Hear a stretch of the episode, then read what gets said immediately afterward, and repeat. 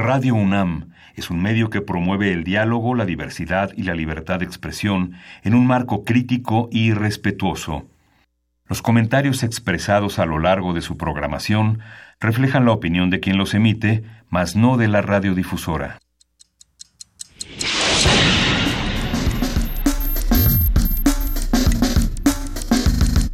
Primer movimiento. El mundo desde la universidad.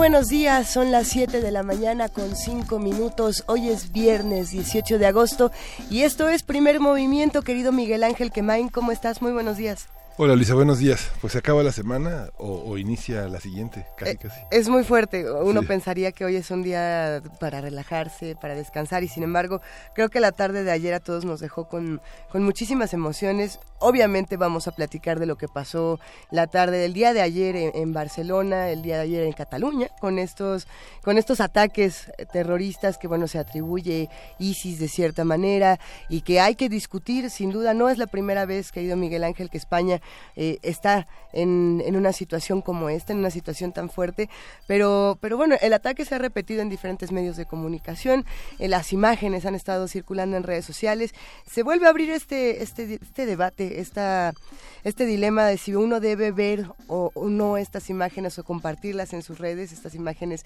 del automóvil, de la furgoneta que va atropellando a más de 100 personas, de las cuales tenemos 14 fallecidas, asesinadas, y bueno, hay que, hay que preguntarnos qué tan pertinente es observar estas imágenes, compartirlas o poner los audios en, en los medios de comunicación, en, las estaciones de radio, que critican poner las imágenes, pero, pero ponen estas grabaciones que, bueno, no sabemos si están ayudando o no a resolver los conflictos, que es algo que nos importa mucho aquí. Sí, son límites muy, muy delgados donde la donde el terror es algo que eh, se generaliza a pesar de, de, que estamos tan lejos de Barcelona, pero al mismo tiempo tan cerca de, este tipo de terrores y amenazas. ¿no? Y, bueno, eh, por supuesto que es un dilema porque habrá muchas personas que nos dirán, por supuesto que es importante saber lo que ocurre, compartir estas sensaciones. A mí me parece igual de pertinente como tratamos de hacerlo en este programa, eh, buscar lo, lo importante, no lo urgente, y pensar, por ejemplo, en qué es lo que está ocurriendo con Barcelona y qué es lo que está ocurriendo con Cataluña en un momento tan particular políticamente hablando cuando Cataluña estaba y, se encuentra ya desde hace muchos años en un proceso de, separación, por así decirlo, donde además nos encontramos en una temporada de, alto turismo, de vacaciones en, Barcelona. Es, es muy importante lo que ocurre, es muy fuerte y por supuesto que nos solidarizamos y como siempre desde este espacio buscamos buscar eh, buscamos encontrar eh, resoluciones a conflictos y no y no más y más violencia y más reproducción de la violencia. De igual manera otras cosas pasaron aquí. Bueno, hay una, estamos ya preparándonos para el eclipse.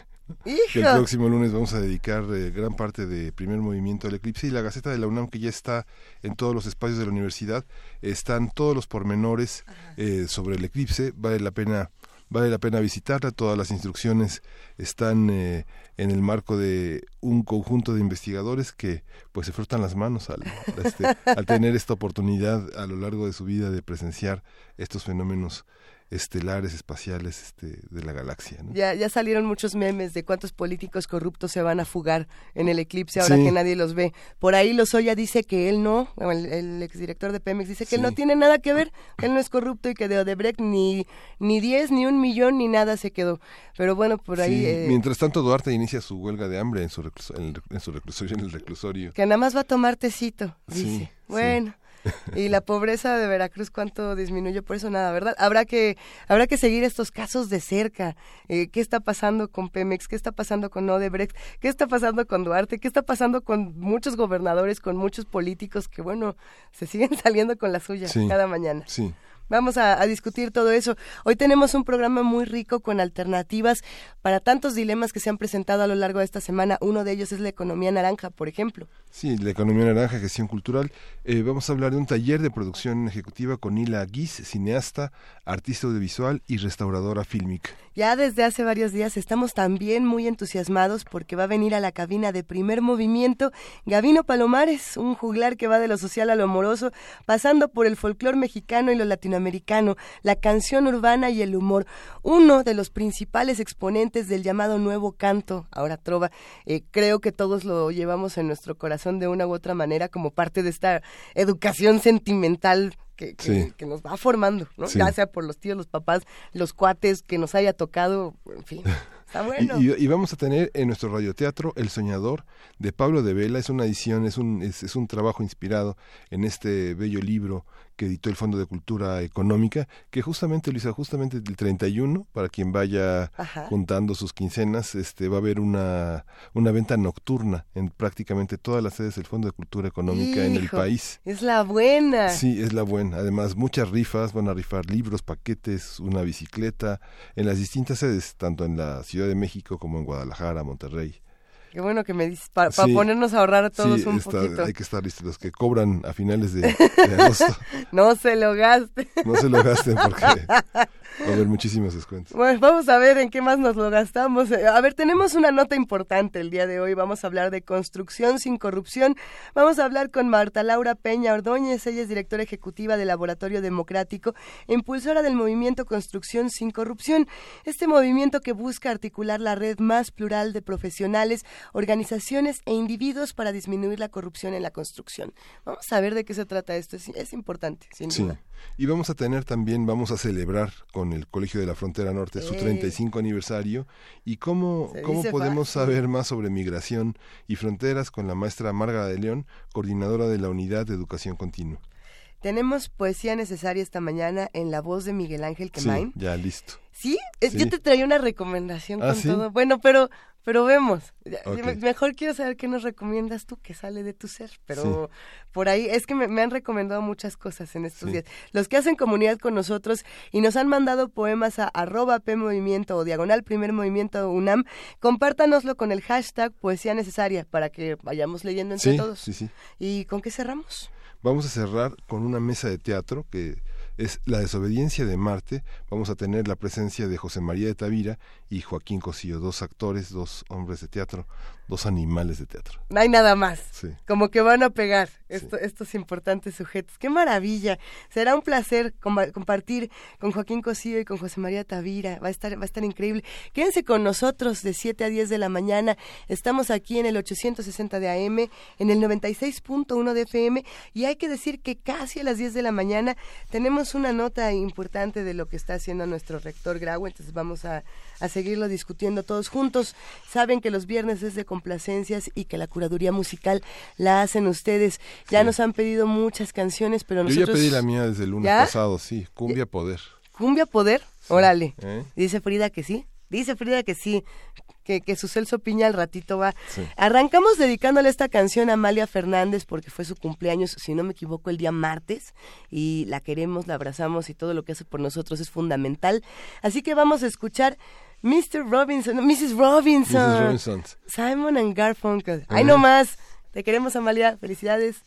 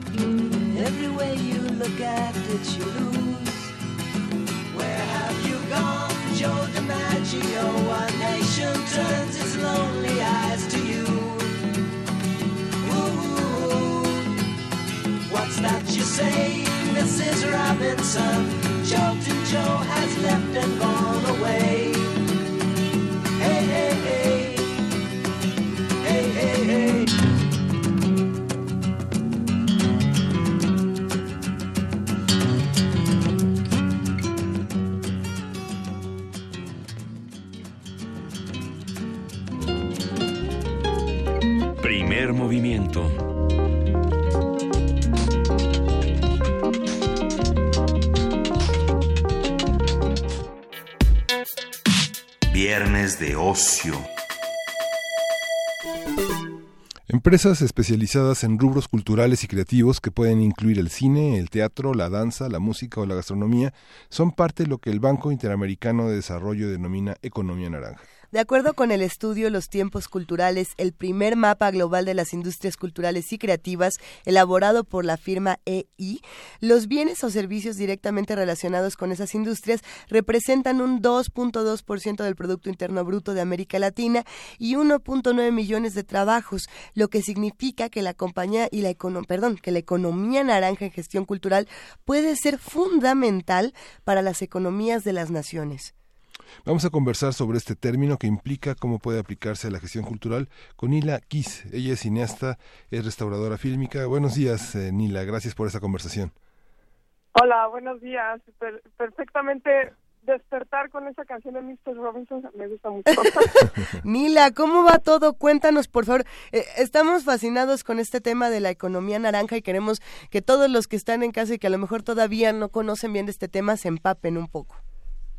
Ay, claro que sí. Bueno, nosotros eh, ahora sí que nos juntamos unos, eh, co- como dicen, unos chavorrucos, de 30 y 40 años, hace más de 5 años ya son, porque pues teníamos ese sistema de estar participando en convocatorias y estar eh, pues eh, dependiendo de qué nos daban, de qué recursos nos daba el gobierno, etcétera, y muchas veces pues los artistas que nos están escuchando, los cineastas, etcétera, eh, saben cuánto tiempo invierte uno en esas convocatorias y a veces no sale uno, ¿no? Y entonces, pues es, es tiempo que realmente pierdes en de determinada forma. Entonces neces- necesitamos hacer un cambio. ¿Por qué? Porque como artistas, como cineastas, como teatreros, bien lo dicen ustedes, cirqueros, eh, pues realmente tenemos muchas cosas que aportar y, y también eh, damos muchas ganancias al, al Producto Interno Bruto del país, pero ni siquiera nos damos cuenta de eso. Entonces hicimos esta, como quien dice, esta asociación civil sin fines de lucro que se llama AMAPSIA, Asociación Mexicana de Artistas y Profesionales del Cine y, el- y el Audiovisual. Y AMAPSIA. precisamente AMAPSIA. Sí, sí, sí. Y nos y, y decidimos ponerle color naranja al logo, porque estuvimos eh, ahora sí que involucrándonos en ese cambio de conciencia de qué es lo que estamos haciendo mal, porque como quien dice los artistas siempre estamos pobres. Eso esa es la creencia, ¿no? Como cultural a grandes rasgos. Entonces, eh, bueno, primero que nada ten- ten- tuvimos que definir como persona, como grupo, Sí. eh, quiénes éramos, eh, qué, estábamos haciendo en este caso en nuestro país, México.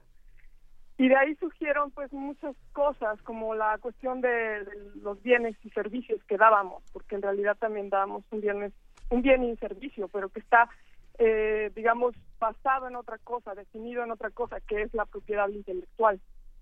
Y muchos que nos escuchan dirán, ¿qué es esto de propiedad intelectual? Porque como artista estás muy alejado de los términos tanto jurídicos como contables. Y parecen dos universos distintos. Y de ahí surge un poco eh, lo que nos impide eh, acercarnos a lo que es una economía. ¿Cómo podríamos definir esta economía naranja?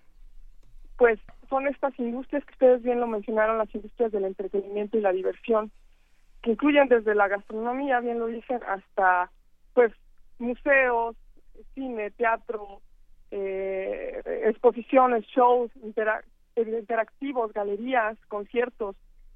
En países, por ejemplo, como Francia, el, digamos la ganancia neta, el resultado neto en, en, cuestión económica es muy alto. Es uno de los principales ingresos que tiene el país Claro. a, partir de la, de la cultura. Entonces, ¿qué Eh, estamos está- haciendo? Está, por ejemplo, Nila, el ejemplo, nada más para, para tratar de, de poner un ejemplo, eh, digamos, eh, práctico a los radioescuchas del Cirque du Soleil. eh, y, de, y de cuántas personas se emplea, por ejemplo, en una, en una compañía como esta. Se habla de cinco mil pers- personas y se reportan, por ejemplo, ventas que superan 800 millones de dólares. Es decir, esto es redituable para la cultura y para los mismos eh, artistas circenses que se integran a la compañía, por así decirlo. ¿No? Es- es- Exactamente. Sí, Entonces, eh, de repente eh, se le llama también industrias de ocio malamente. ¿Por qué? Porque se hay una disociación entre lo que nosotros necesitamos. Parece ser que lo que necesitamos solamente es consumir, consumir productos y, y servicios. Y, y de repente hay una disociación en que eh, el- es un gran ejemplo el Circo de Soleil. Eh, nació, por ejemplo, en Montreal y ellos tienen una fundación, si, si los que no están enterados, en, en- cerca de Sadulita, Nayarit, tiene una fundación en México. Y ahí dan servicios también culturales. Y bueno, es esta es asociación entre fundaciones y empresas lo que nos hace crecer. Así es. ¿Por qué? Porque se hace una conciencia eh, del deber ser. Y entonces ya dejamos de depender solamente de papá gobierno que nos esté dando y se deja de ver como un lazo o un gasto a los artistas, sino como una empresa eh, que, que aporta, como bien dices, empleos y servicios al- a, a nuestra comunidad.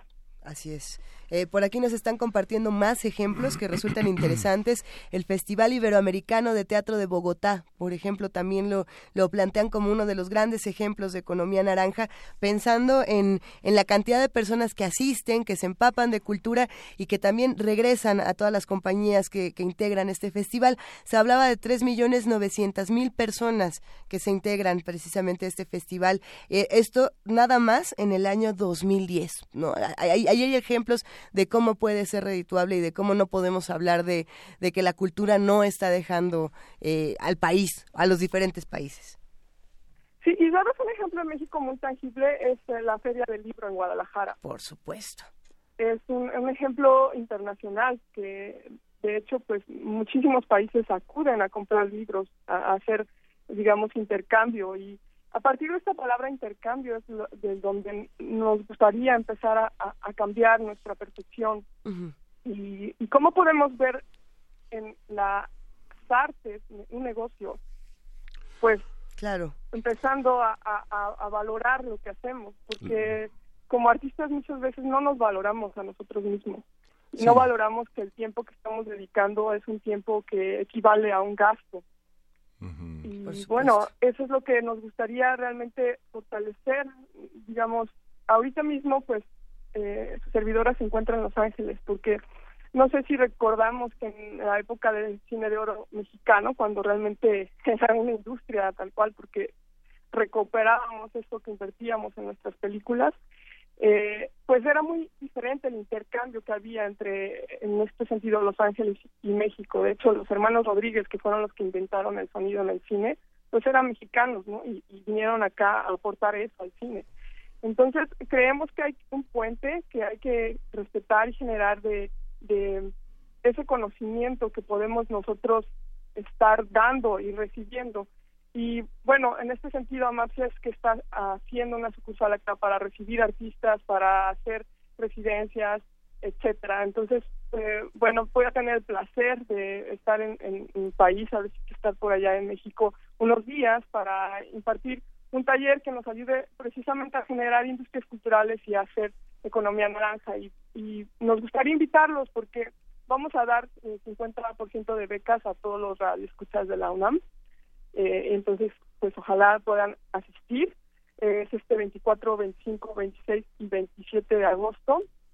El taller se llama Obtención de Recursos y Producción Ejecutiva para el Cine y las Artes. ¿Podemos repetir el nombre de, del taller, Mila, para todos los que nos escuchan? Claro que sí. Es un taller de, dirigido a no nada más a, a cineastas, ni actores, ni a, a, todos, a poetas, a todos aquellos que tengan un, un proyecto en mente que realmente nunca lo han podido realizar por es cuestión de, de, de, la economía, que dicen, ¿de dónde voy a sacar un millón de pesos? ¿De dónde voy a eh, hacer esto posible? ¿no? ¿De dónde voy a hacer una película que cuesta 13 millones de pesos.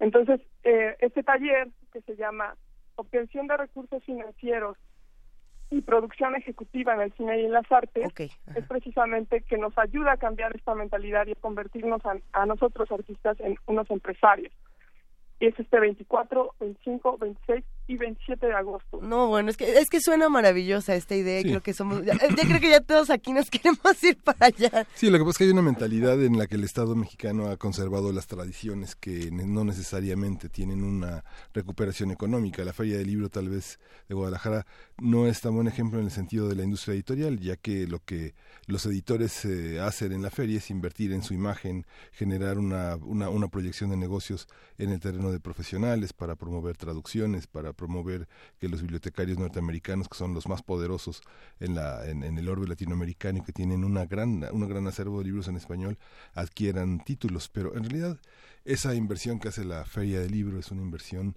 fundamentalmente espiritual. Podría este, estar en, el, en, la tónica de Vasconcelos en el sentido de volver a editar a los clásicos para ponerlos al alcance de todos. Hay una parte de la cultura que no es recuperable, aunque los artistas siempre merecen eh, una remuneración, pero el mercado es, eh, es restringido, ¿no? ¿Será? Es, es, es, es, muy interesante lo que estás mencionando porque hay varios tópicos a discutir. Uh -huh. eh, pasa lo mismo en el cine mexicano. Uh -huh. eh, tengo colegas que tienen películas impresionantes. Sí. Digamos, eh, el año pasado se produjeron más de 180 películas. ¿Y dónde las vemos? ¿Dónde vemos 180 películas mexicanas? La cartelera Entonces, es muy inequitativa, ¿no? Ajá, lo mismo pasa, como dices. Eh, el cine que vemos es norteamericano, ¿no? Y entonces, de repente, de esas 180 películas mexicanas vemos tres que, pues, son de compañías que ya conocemos que son muy famosas. Entonces, bueno, el cambio que nosotros estamos proponiendo es desde una red o tejido social. Sí. De una red o tejido social porque uno tiene que generar una conciencia que no nada más existe en ese tipo de cines, por ejemplo, o ese tipo de, de, de exposiciones como la que estamos hablando de las librerías de Guadalajara, ¿no? Uh -huh. eh, hay muchos temas que tratamos, de hecho, eh, como esta cuestión también de recibir fondos del extranjero, hacer un intercambio intelectual, eh, y toda la cuestión que tiene que ver con definir que son bienes eh, a partir de un derecho patrimonial intelectual, eso nos da un giro de 300 de, de 180 grados y realmente nos hace ver que no nada más hay ciertas entradas, como dices, espirituales, ¿no? Porque de repente sí. parece que tenemos siempre que tener tres trabajos sí. para poder hacer lo que queremos y sí hay una manera de vivir de lo que queremos. Nosotros hemos sacado ya hasta hoy en día más de 100 proyectos con este esquema, entre, sí. un, por ejemplo, eh, Festival de Cine de Género, lo hemos sacado con este esquema, Cinequanon Lab, que es un script revision, el encuentro de consolidación cinematográfica de Occidente, el taller de cine de este, museos, el cine tour LA, sensorial, muchos proyectos, grandes películas que han salido a través de este esquema. Entonces lo que yo les digo es que sí se puede, que no, que no, que es difícil, que como dicen, el que persevera alcanza, pero estamos haciendo un cambio y el cambio empieza, empieza de poco y se va a estar reflejando. Y, y les aseguro eso. Por aquí no- nos están preguntando en, en redes sociales y es interesante, Nila, eh, ¿qué tanto se relaciona la economía naranja con el trueque? Ya que estamos repitiendo quizá tanto la palabra intercambio, que, que, que además nos encanta. Eh, fíjate qué bueno que lo mencionan. Estoy muy contenta porque una parte muy importante que vemos en este taller es abrirnos las posibilidades de lo que es un ganar, ganar. Porque estamos muy acostumbrados a que siempre ganar, ganar es en términos de, dinero. Pero muchas veces, a lo mejor, una postproducción que te puede costar 250 mil pesos, por decir, la puedes ahorrar haciendo un intercambio diciendo, ok, tú me haces esta postproducción y yo te voy a hacer, un, porque yo tengo las cámaras ya o porque tengo ciertas herramientas, yo te voy a hacer estos videos.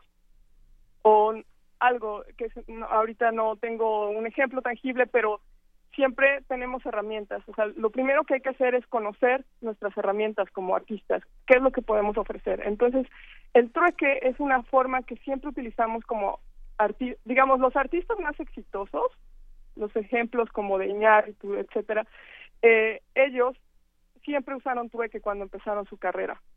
Entonces, a partir de que puedo seguir creciendo mientras no tenga un, un fundamento, una base económica, sí puedo seguir creciendo mediante el trueque. Pues sí, estamos completamente de acuerdo y nos interesa muchísimo conocer más, Nila, de todo este tema de la economía naranja y, por supuesto, acercarnos a todo el trabajo que están haciendo con, con Amapsia. ¿Cómo los encontramos y qué hacemos para acercarnos al taller que va a estar los próximos días? Sí, en redes sociales estamos como Amapsia o como Amapsia Emprendedores del Arte porque somos gestores culturales, entonces estamos siempre ah, apoyando, dando asesorías, etcétera. Entonces en redes sociales estamos como Amapsia Emprendedores del, del Arte o Asociación Mexicana de Artistas y Profesionales del Cine y el Audiovisual AC. Excelente. Entonces estas becas se van a dar si escriben a contacto arroba amapsia.org. Amapsia es A-M-A-P-C-I-A. Digo, nomás porque, porque igual y no, no, ya está, ya quedó. Excelente. amapcia.org. Ajá. Excelente. Y ahí, eh, eh, en- en- si nos escriben a contacto arroba mapsia.org diciendo que nos escucharon en Radio UNAM, eh, adquieren su beca del 50% y eh, pues nos va a dar mucho gusto, en- digamos, entre más cambio generemos nosotros, pues felices. Entonces, este 24 de agosto, ojalá que, que sean muchos los que Claro. por allá. La información ya está en nuestras plataformas, en, eh, bueno, está en redes sociales, en el Twitter, está también en Facebook, para que contacten a los amigos de Amapsia, para que se acerquen a este trabajo fundamental. Y bueno, pues como diría Ernesto Piedras, la cultura, la, la cultura no solamente cuesta, la cultura también vende y la cultura es, es toda una industria que hay que, que hay que seguir alimentando. Qué maravilla, Nila Guis, te mandamos un inmenso abrazo. Muchas gracias y un excelente día. Mucho gusto de hablar con ustedes. Hasta luego, que estés muy bien. Primer movimiento.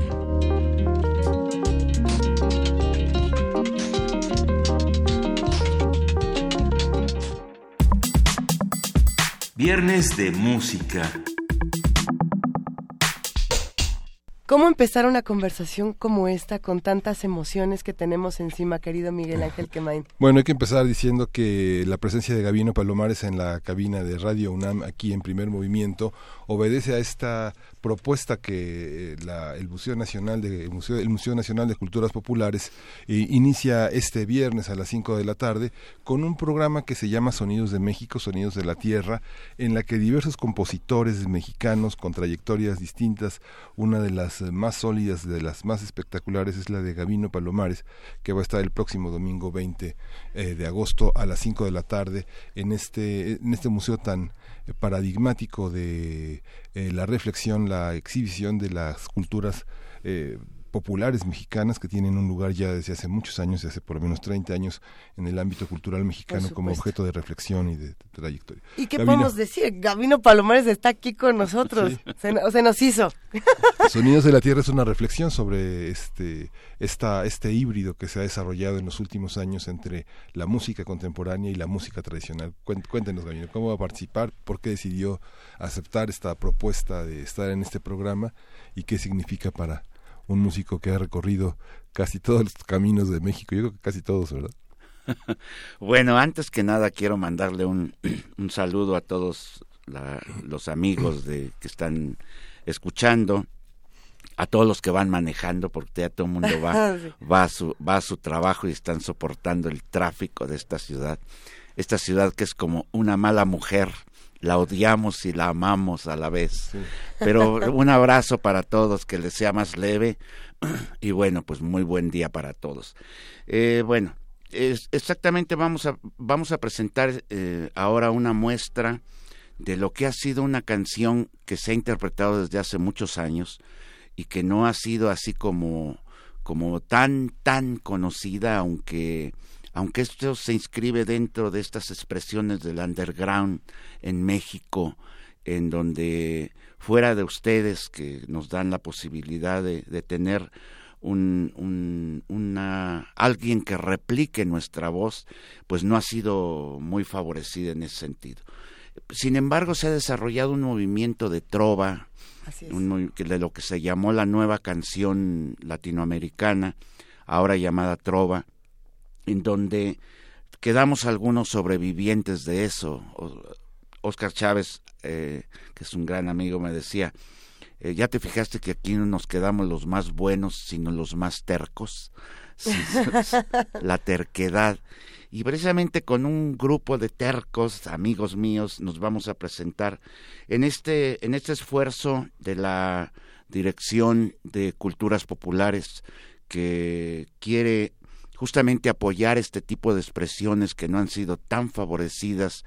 Estabas hablando de las cosas del dinero para la cultura y nosotros hemos sido víctimas de una política cultural completamente errónea, Así completamente ah, arcaica y que, que nace de, de este concepto priista del paternalismo, de mantener a los artistas como, como sujetos a la teta del, del gobierno y no se ha preocupado por desarrollar empresas eh, culturales, no se ha preocupado por, por hacernos independientes, que en esto también nosotros tenemos mucho de culpa, que nos hemos como, como amorcillado a, a la teta del, del, gobierno, pero que en otros países, estabas hablando del Circo de Soleil, el, yo eh, conozco mucho Montreal porque mi hijo vivía allá, entonces siempre estoy yéndolo a visitar. Y el Circo de Soleil fue un, un proyecto, un proyecto gubernamental no, no paternalista que se llamaba eh, El Circo sin Animales. Este fue el primer, el primer concepto. Y cuando vieron que empezó a tener éxito, fueron apoyados para que ellos se superaran a sí mismos como empresa, como empresa cultural. En nosotros nos hemos desarrollado, muy, particularmente yo, me he desarrollado en un ambiente de, de políticos, eh, de organizaciones sociales y políticas que a mí me han dado una, una, una plataforma para estar en todo el país con estas organizaciones. A lo largo ya de 45 años que estoy cumpliendo ahora de andar en este, en este cabalgar juglaresco por todo el país y por toda América Latina, eh, yo me he hecho de un, de un circuito, pero la nueva canción nace eh, con este proyecto, bueno, no un proyecto latinoamericano, sino un, un movimiento latinoamericano que se fue haciendo cada vez más grande de la nueva canción, en donde éramos eminentemente políticos. Eh, la, la historia de la nueva canción viene con el nuevo cancionero argentino, con Mercedes, con un- eh, Oscar Matus, una serie de compañeros que hacían canción política en Argentina. Eso es importante. Bueno, ya, ya lo discutiremos más Y adelante. luego la, la nueva canción chilena que nace bueno, que recoge la, la experiencia de Violeta Parra y luego se van todos estos jóvenes en aquella época a la campaña por la presidencia de eh, Salvador Allende. Y se hace ese movimiento cuando termina, es, digamos que termina entre comillas, porque aunque fueron vetados por el golpe militar, todos estos artistas salieron al exilio y fue como un, yo le llamo como, como agitar una, una, una, una canasta de semillas que se fueron por todo, por todo el mundo llevando la voz de América Latina. Aquí ya, por supuesto que las redes sociales comienzan a, a calentarse una vez que el maestro Gavino Palomares está aquí. Ya hasta inventaron un hashtag, es Héctor Chávez, que dice Gavino Palomares rifa. Y bueno, está- están todos muy emocionados, piden, eh, be- mandan besos, abrazos, piden maestro que por favor cante algo. A- antes, antes de hacerlo, a mí me llama mucho la atención pensar en qué se cantaba por ejemplo, pensando en fechas importantes para nuestro país, en fechas importantes para, para la nueva canción, ¿qué se cantábamos en el 68? ¿Qué se cantaba en el 75? ¿Qué se canta en el 2017? ¿Qué, qué es lo que te tiene que replantear en, en estos discursos profundamente políticos? Algunos dirían profundamente de izquierda, otros dirían que las izquierdas ya no existen, habrá que preguntarnos eso. ¿Qué es lo que se tiene que cantar ahora o qué nos está haciendo falta? Bueno, nos está haciendo falta, sobre todo a los jóvenes, volver a la realidad. Los, los jóvenes, sobre todo, están en una realidad virtual. Están matando gente en los jueguitos de video, están golpeando gente en los jueguitos de video y los golpes duelen. En la realidad, los golpes duelen. La muerte mata de verdad volvamos a la realidad, volvamos a, a, a ver nuestro entorno. Claro. Y en el caso de los artistas particularmente que recogen este sentimiento, ya sea individualista o ya sea colectivo, yo creo que eh, bueno, el sistema capitalista nos mete en la en el archiindividualismo, en donde solamente importo yo, solamente existo yo, y creo que tenemos que volver a lo, a lo, a lo comunitario, a lo, a lo colectivo. Por supuesto. Si no pensamos colectivamente, el mundo, el país no tiene sentido, nuestra colonia no tiene sentido, nuestro, nuestra casa no tiene sentido, porque la primera colectividad es la, es la familia. Y bueno, no, no somos precisamente eh, optimistas en estas relaciones interfamiliares en donde no se piensa como colectivo, se piensa como una dictadura, en donde el padre que es proveedor es el, es el, el, que manda, es el, el dictador que, al que tiene que ser obedecido por todos. Yo creo que eh, lo colectivo empieza en la casa, empieza saliendo a la calle con tus vecinos, empieza pensándonos como, como país, em- empieza pensándonos como continente y, em- termina eh, pensando como mundo. Y yo creo que mientras el mundo no pensemos como especie, la especie seres humanos y nos preocupemos por la especie seres humanos, mientras pensemos como países, mientras pensemos como individuos solamente, entonces eh, van a existir las clases sociales, las, los países pobres, los países ricos, los países paupérrimos, y esto no, no va a ningún lado, la humanidad no va a ningún lado así. Sí. Con Pues- eso que podemos escuchar. ¿Qué Vamos, nos- vamos a escuchar qué, Ah, qué- bueno, tú me decías cómo, qué se cantaba, y bueno, hay dos, dos versiones de Gabino Palomares. Hay una versión absolutamente política y hay una versión eh, romántica, unas canciones de amor que te di- hay una hay una broma que siempre me hago a mí mismo eh, en los en los conciertos y yo les digo que la gente cree que yo no tengo corazoncito que nada más ando con el puño en alto y no es cierto yo tengo mi corazoncito a mí se me con- se me conoció como cantante de protesta y les digo que a mi edad más bien soy cantante de próstata Está bien. Pero, ¿qué cantábamos? En, en los años set- finales de los setentas, toda la década de los ochentas, nosotros estábamos en los movimientos políticos, en los movimientos de solidaridad y estábamos por todos los países de América Latina y el amor y la lucha social se entremezcla. Y la canción justamente refleja eso. Te voy a cantar una, una de esas canciones que se llama Quisiera, que es una canción de amor, sin embargo, eh, un, un amor en un contexto de lucha, en un contexto comunitario.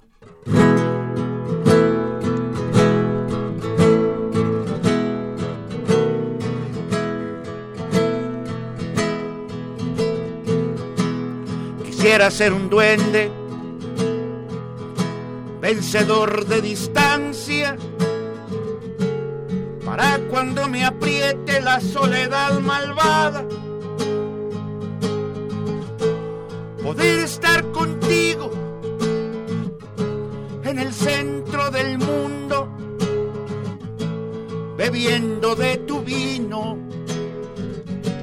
amando tus segundos.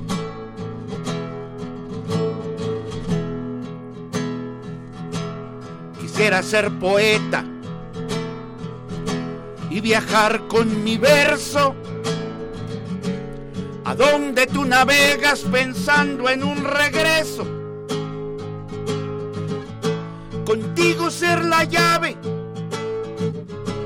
que libere tus presos, abrir frentes de vida con banderas y besos.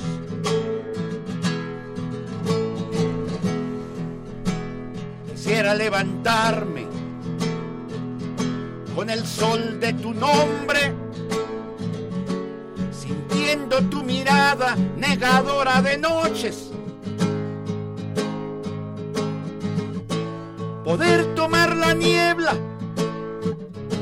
y la lluvia en mis manos, amasar tu sonrisa para moldear humanos.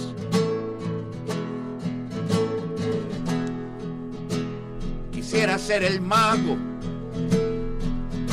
que organice la rabia, hacer polvo de estrellas por debajo del agua. Contigo en el cansancio, en cama reposada, soñar el hombre nuevo, abrazar la esperanza.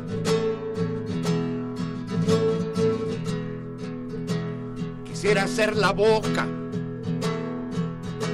del vencedor del miedo, de los que hacen el mundo desdeñando al infierno. Ser ave cantadora, pregonera del vuelo, canción alentadora para el golpe y desvelo.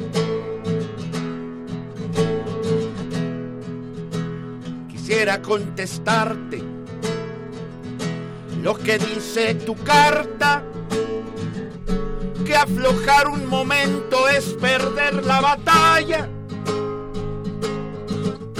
Somos un par de locos, los doctores opinan, es el mal incurable de aquellos que caminan, de aquellos que caminan.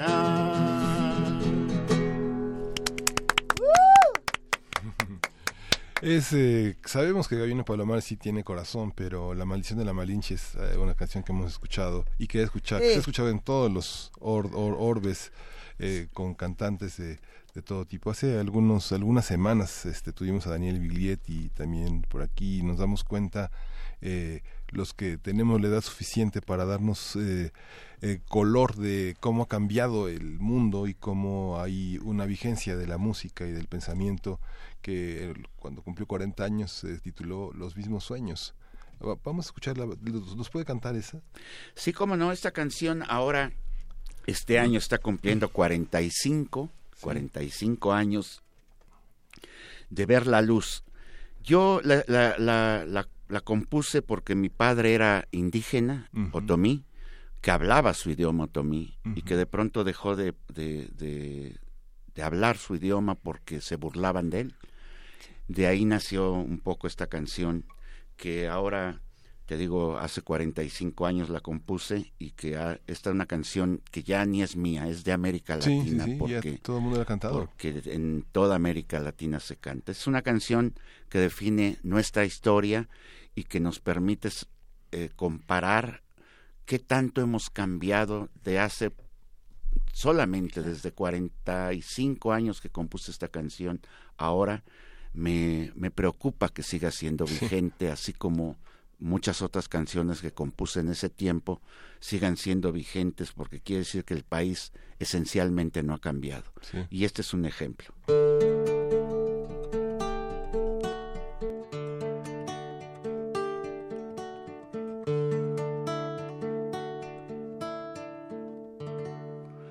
Del mar los vieron llegar. Mis hermanos emplumados eran los hombres barbados de la profecía esperada. Se oyó la voz del monarca de que el Dios había llegado y les abrimos la puerta por temor a lo ignorado. Iban montados en bestias, como demonios del mal, iban con fuego en las manos y cubiertos de metal.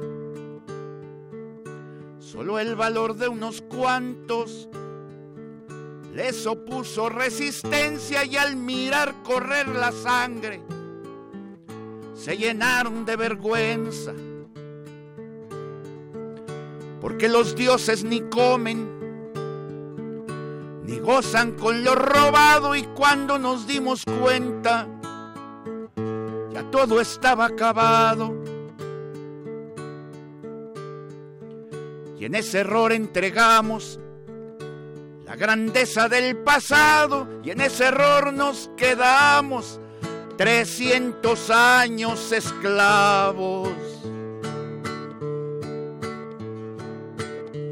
Se nos quedó el maleficio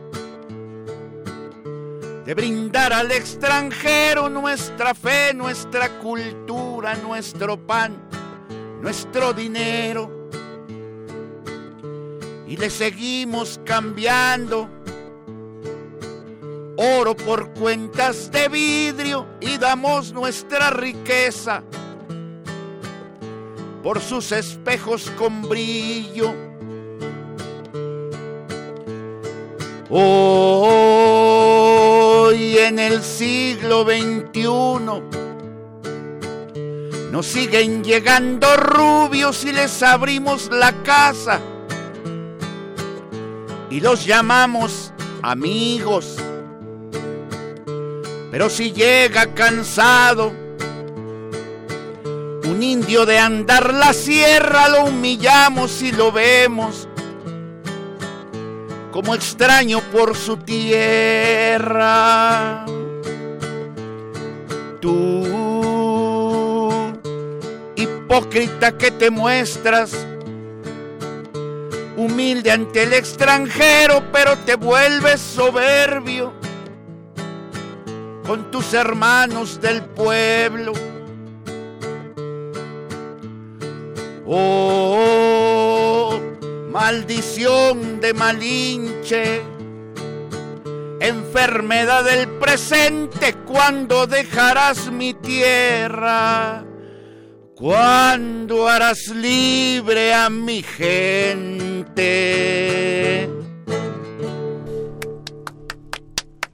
Bueno, yo creo que a, muchos nos conmueve de, de diferentes maneras esto que, que acaba de ocurrir en la cabina de primer movimiento. Por supuesto que está con nosotros el maestro Gavino Palomares.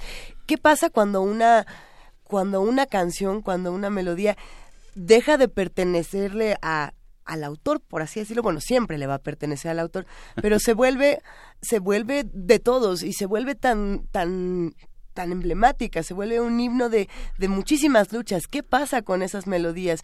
¿Qué hacemos con ellas? ¿Y qué hacemos cuando pasan 40 años, pasan 45 y, y no cambiaron las cosas? Mira, antes, antes, antes que nada, permíteme hacer un paréntesis porque Por si no se me va a olvidar.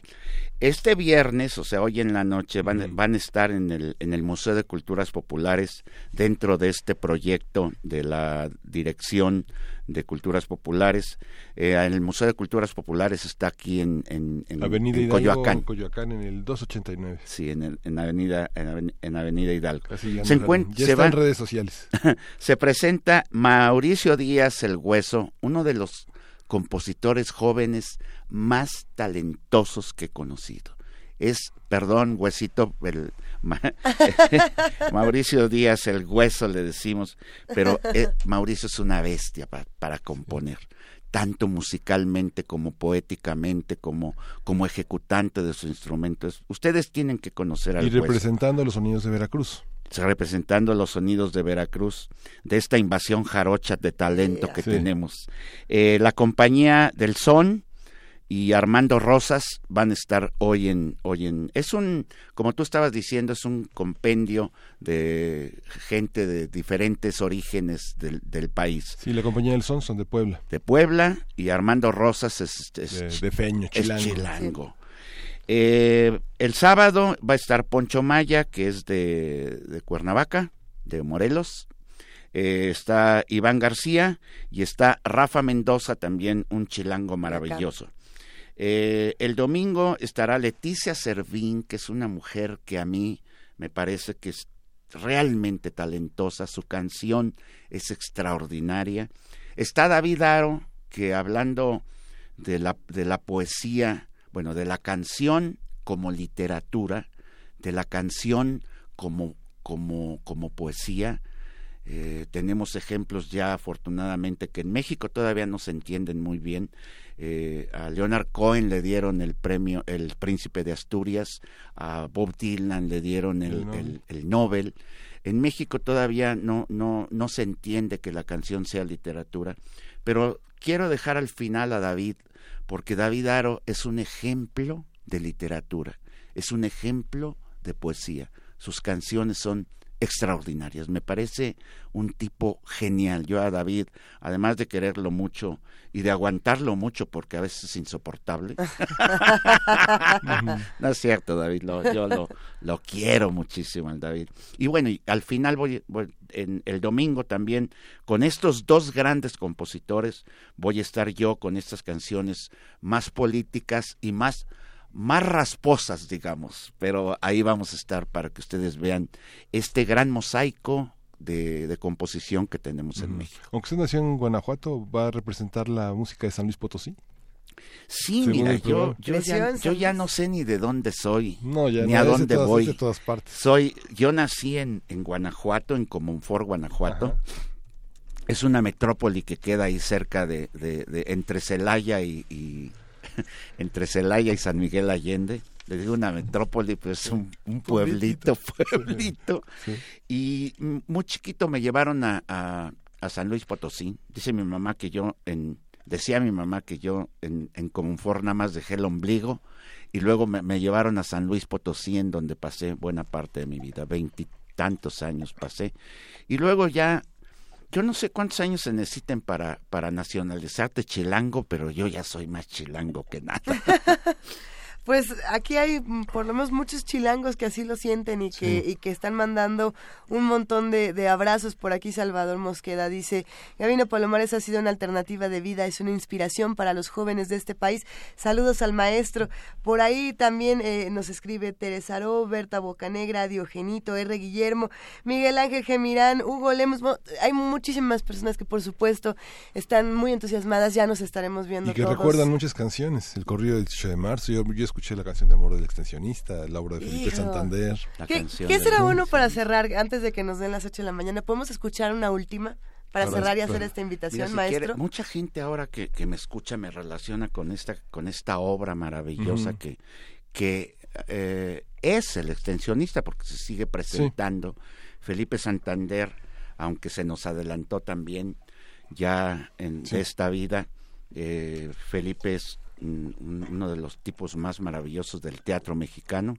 Esta obra, El extensionista, tuvo nada más para que se den un quemón, diez mil representaciones, más las que se acumulen, porque ya se está poniendo en, en, un par de lugares, cuando menos que yo sé.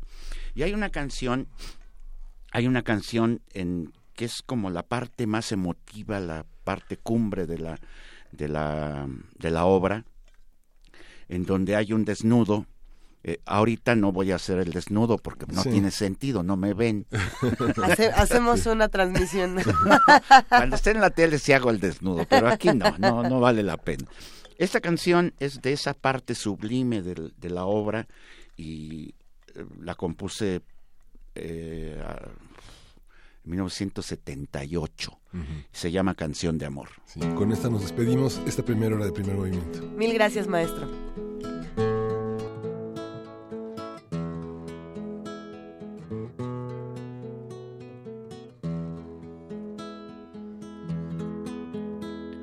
Aquí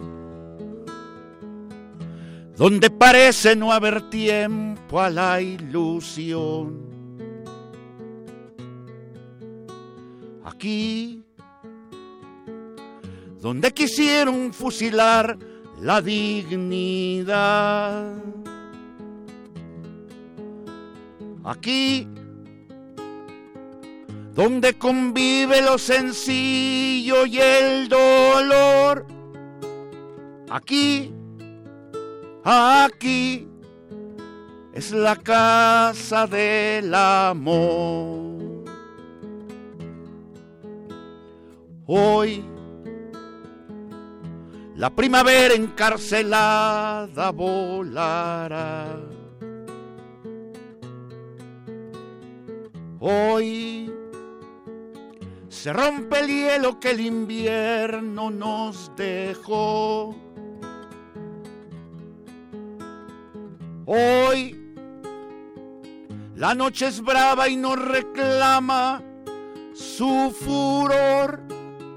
Hoy los cuerpos piden la caricia del amor.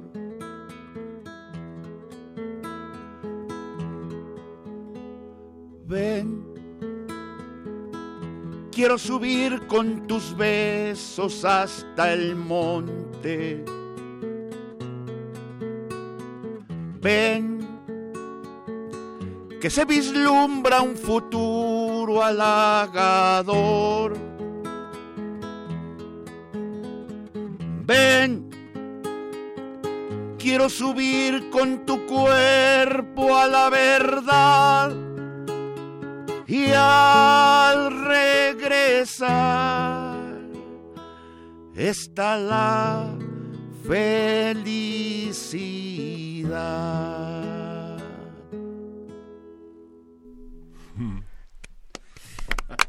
Vamos a una pausa y regresamos. Mil gracias, maestro. Primer movimiento. Hacemos comunidad.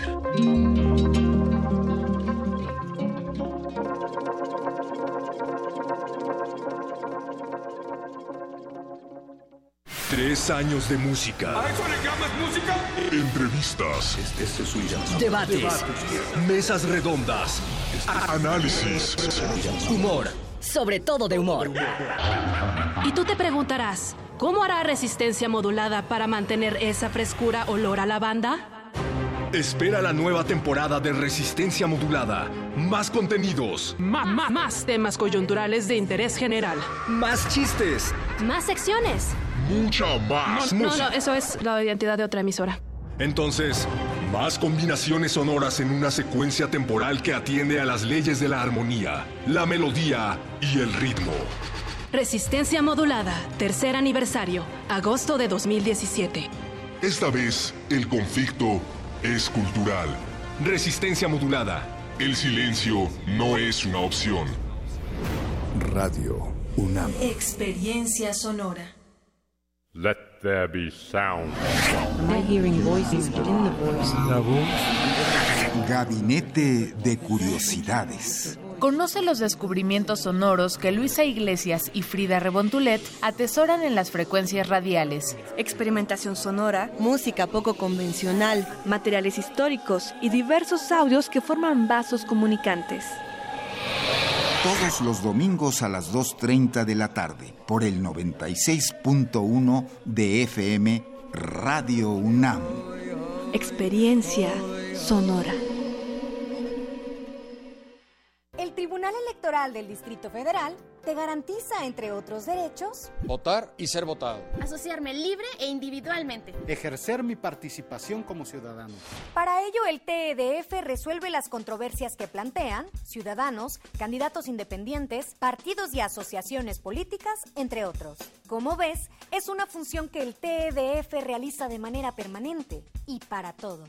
Tribunal Electoral del Distrito Federal por la defensa de tus derechos político-electorales. La exposición 78 más 52 igual a 130 razones para celebrar la diversidad cultural del mundo se exhibe en el Museo Nacional de las Culturas y en ella conviven deidades egipcias, guerreros de terracota, armaduras de samuráis, representaciones de dioses griegos, piezas prehispánicas de Mesoamérica, un total de 130 piezas que muestran la multiculturalidad. 78 más 52 igual a 130 razones para celebrar la diversidad cultural del mundo se exhibe en el Museo Nacional de las Culturas, moneda número 13, Centro Histórico. En el año 420 a.C., un hombre pasaba horas tratando de resolver los enigmas orgánicos del ser humano. Hoy, gracias a él, lo último sobre investigación y salud llegará a tus oídos. Hipócrates 2.0. Investigación y vanguardia en salud. Escucha esta serie coproducida por el Programa Universitario de Investigación en Salud y Radio UNAM todos los martes a las 18 horas por el 96.1 de FM. Radio UNAM, Experiencia Sonora.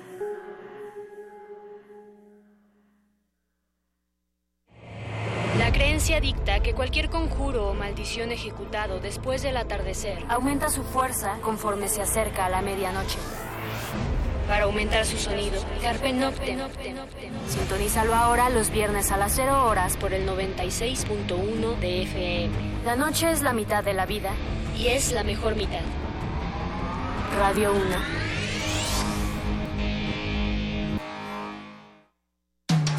Búscanos en redes sociales, en Facebook como Primer Movimiento UNAM y en Twitter como P Movimiento o escríbenos un correo a primermovimientounam@gmail.com. Hagamos comunidad. Oigan, seguimos recibiendo muchos mensajes, muchos cariños y abrazos para el maestro Gavino Palomares que nos acompañó en la cabina de Radio UNAM de primer movimiento. Una maravilla, Miguel Ángel. ¿No, no sientes Sí. todavía la piel? Sí. Uy. Y, la, y también la maravilla consiste en que gran parte de una de la, de la gente que hace comunidad con nosotros, de los radioescuchas, han participado de una manera tan cálida, tan eh, prendida, tan emocionada y que pues estamos llenos de memoria, llenos de recuerdos y no somos impermeables al paso del tiempo en nuestro país, ¿no? Así que los invitamos a que hagan comunidad con nosotros. Escríbanos arroba P Movimiento, diagonal primer movimiento UNAM o llámenos al teléfono 55 36 43 39. Y digo esto con especial cariño porque ustedes probablemente si llaman por teléfono han escuchado la voz de Arturo o de Carmen, que, que son nuestros queridos aguerridos compañeros de servicio social y que siempre le, le entran al quite todo por el todo y que hoy van a escuchar sus particulares, preciosas, increíbles voces y todo su talento en el radioteatro sorpresa que tenemos esta mañana preparado. Sí, vamos a presentar un cuento muy, muy, muy bello de Pablo Di Vela, de Bella, que es eh, una edición del Fondo de Cultura Económica de 2017 de este año y es El Soñador, el tema que vamos a escuchar. Vamos a escucharlo. El Soñador, de Pablo de Vela. Primera edición, 2017. Editorial, Fondo de Cultura Económica. Editorial, Fondo de Cultura Económica.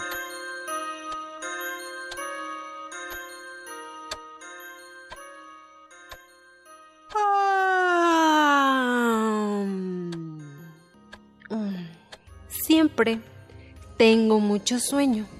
Me quedo dormido en cualquier momento y en cualquier lugar. A veces sueño que me quedo dormido y que empiezo a soñar.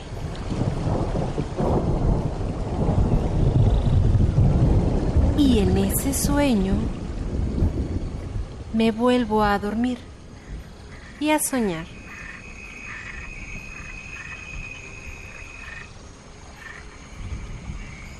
Entonces, algo me despierta. Un ruido. Voces. La música. La mayoría de los seres humanos tenemos. Los pájaros.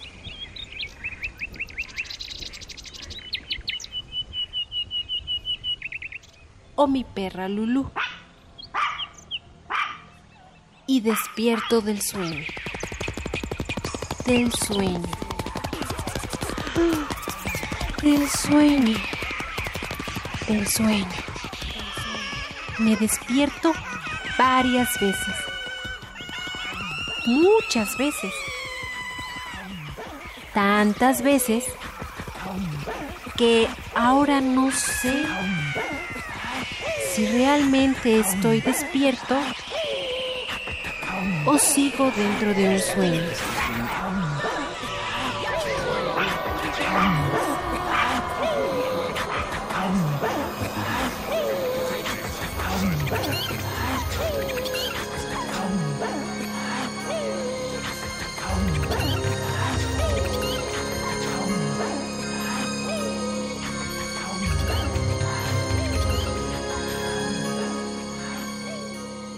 El Soñador, de Pablo de Vela. Primera edición, 2017. Editorial, Fondo de Cultura Económica.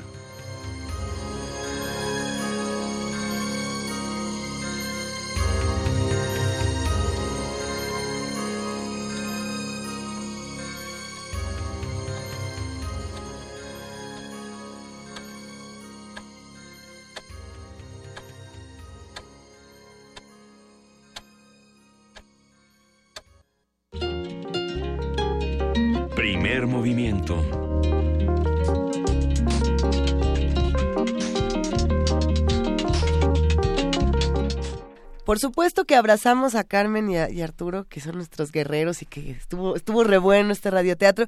Hay que decirlo, nuestra productora Frida Saldívar siempre se rifa con los paisajes sonoros, hace adaptaciones maravillosas y bueno, no solamente es la productora de este espacio todas las mañanas de 7 a 10, sino que también produce y conduce Gabinete de Curiosidades y se encuentran numerosas producciones a lo largo de la estación, así que echen un ojo al trabajo de nuestra querida productora. Gracias Frida. Eh, tenemos recomendaciones musicales, la curaduría musical. Esta mañana la hacen ustedes. ¿Tú cuál querías, Miguel Ángel?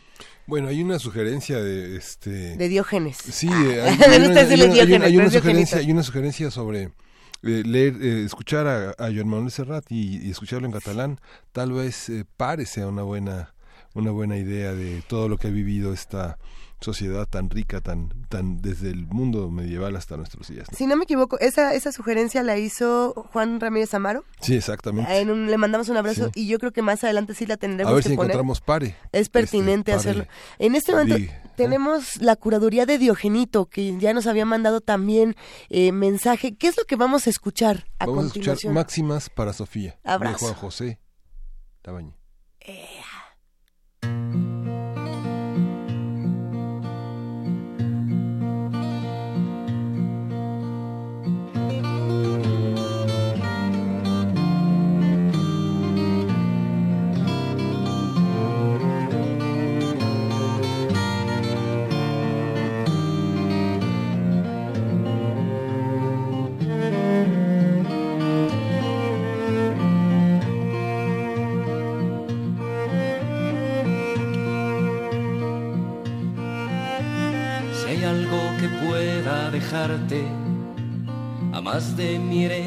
tal vez, yo prefiero los necios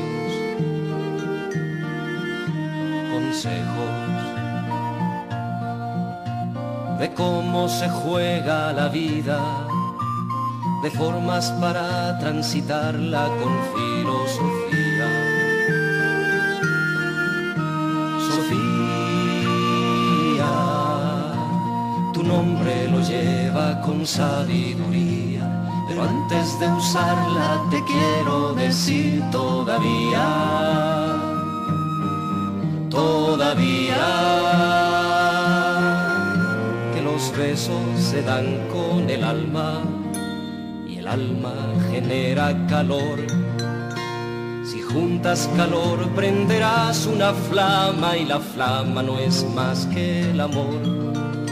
Hay amores que quedan en besos hay amores que alumbran y abrigan como el sol.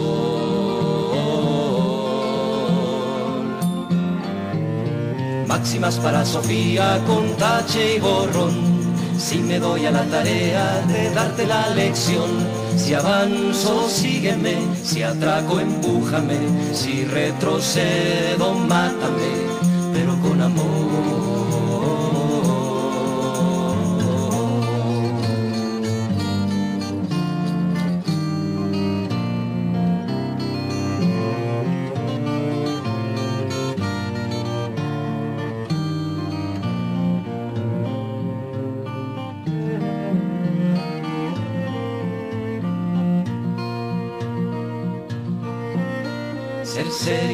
Pero no ser triste.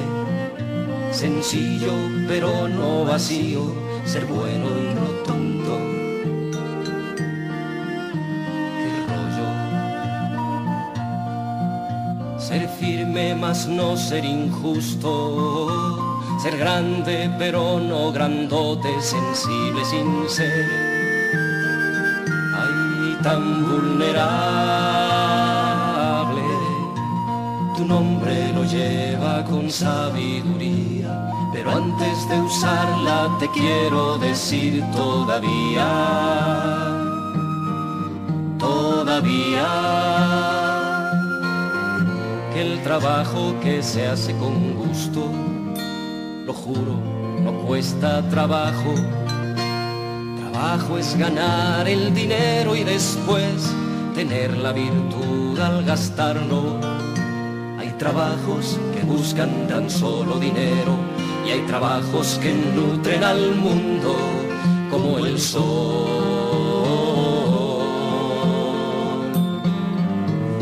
Máximas para Sofía con tache y borrón. Si me doy a la tarea de darte la lección, si avanzo, sígueme, si atraco, empújame, si retrocedo, mátame si retrocedo, mátame, pero con amor.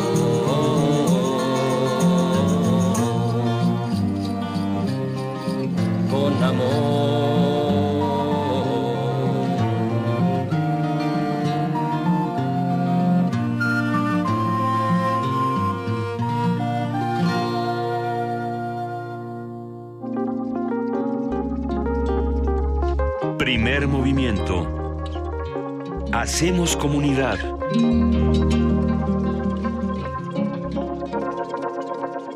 A las 8 de la mañana con 18 minutos, casi con 18 minutos, tenemos regalos para todos los que hacen comunidad con nosotros en viernes. Tenemos boletos para el 15 Festival de Cabaret y estos son para el día sábado 19 de agosto, es decir, mañana. En un ratito más vamos a dar boletos para el domingo. Entonces, si quieren para el domingo y no para el sábado, aguántense un momentito.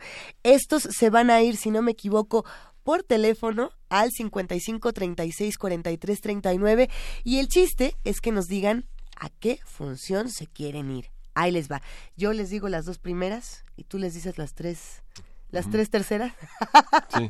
o ver, mejor arranca tú Miguel Ángel en lo que vamos descifrando un poquito este asunto. Bueno, en el foro Milpalta, en eh, el foro Milpalta Tecomitl, a las 5 de la tarde, desde Argentina, Pablo Palavicino presenta Residuas.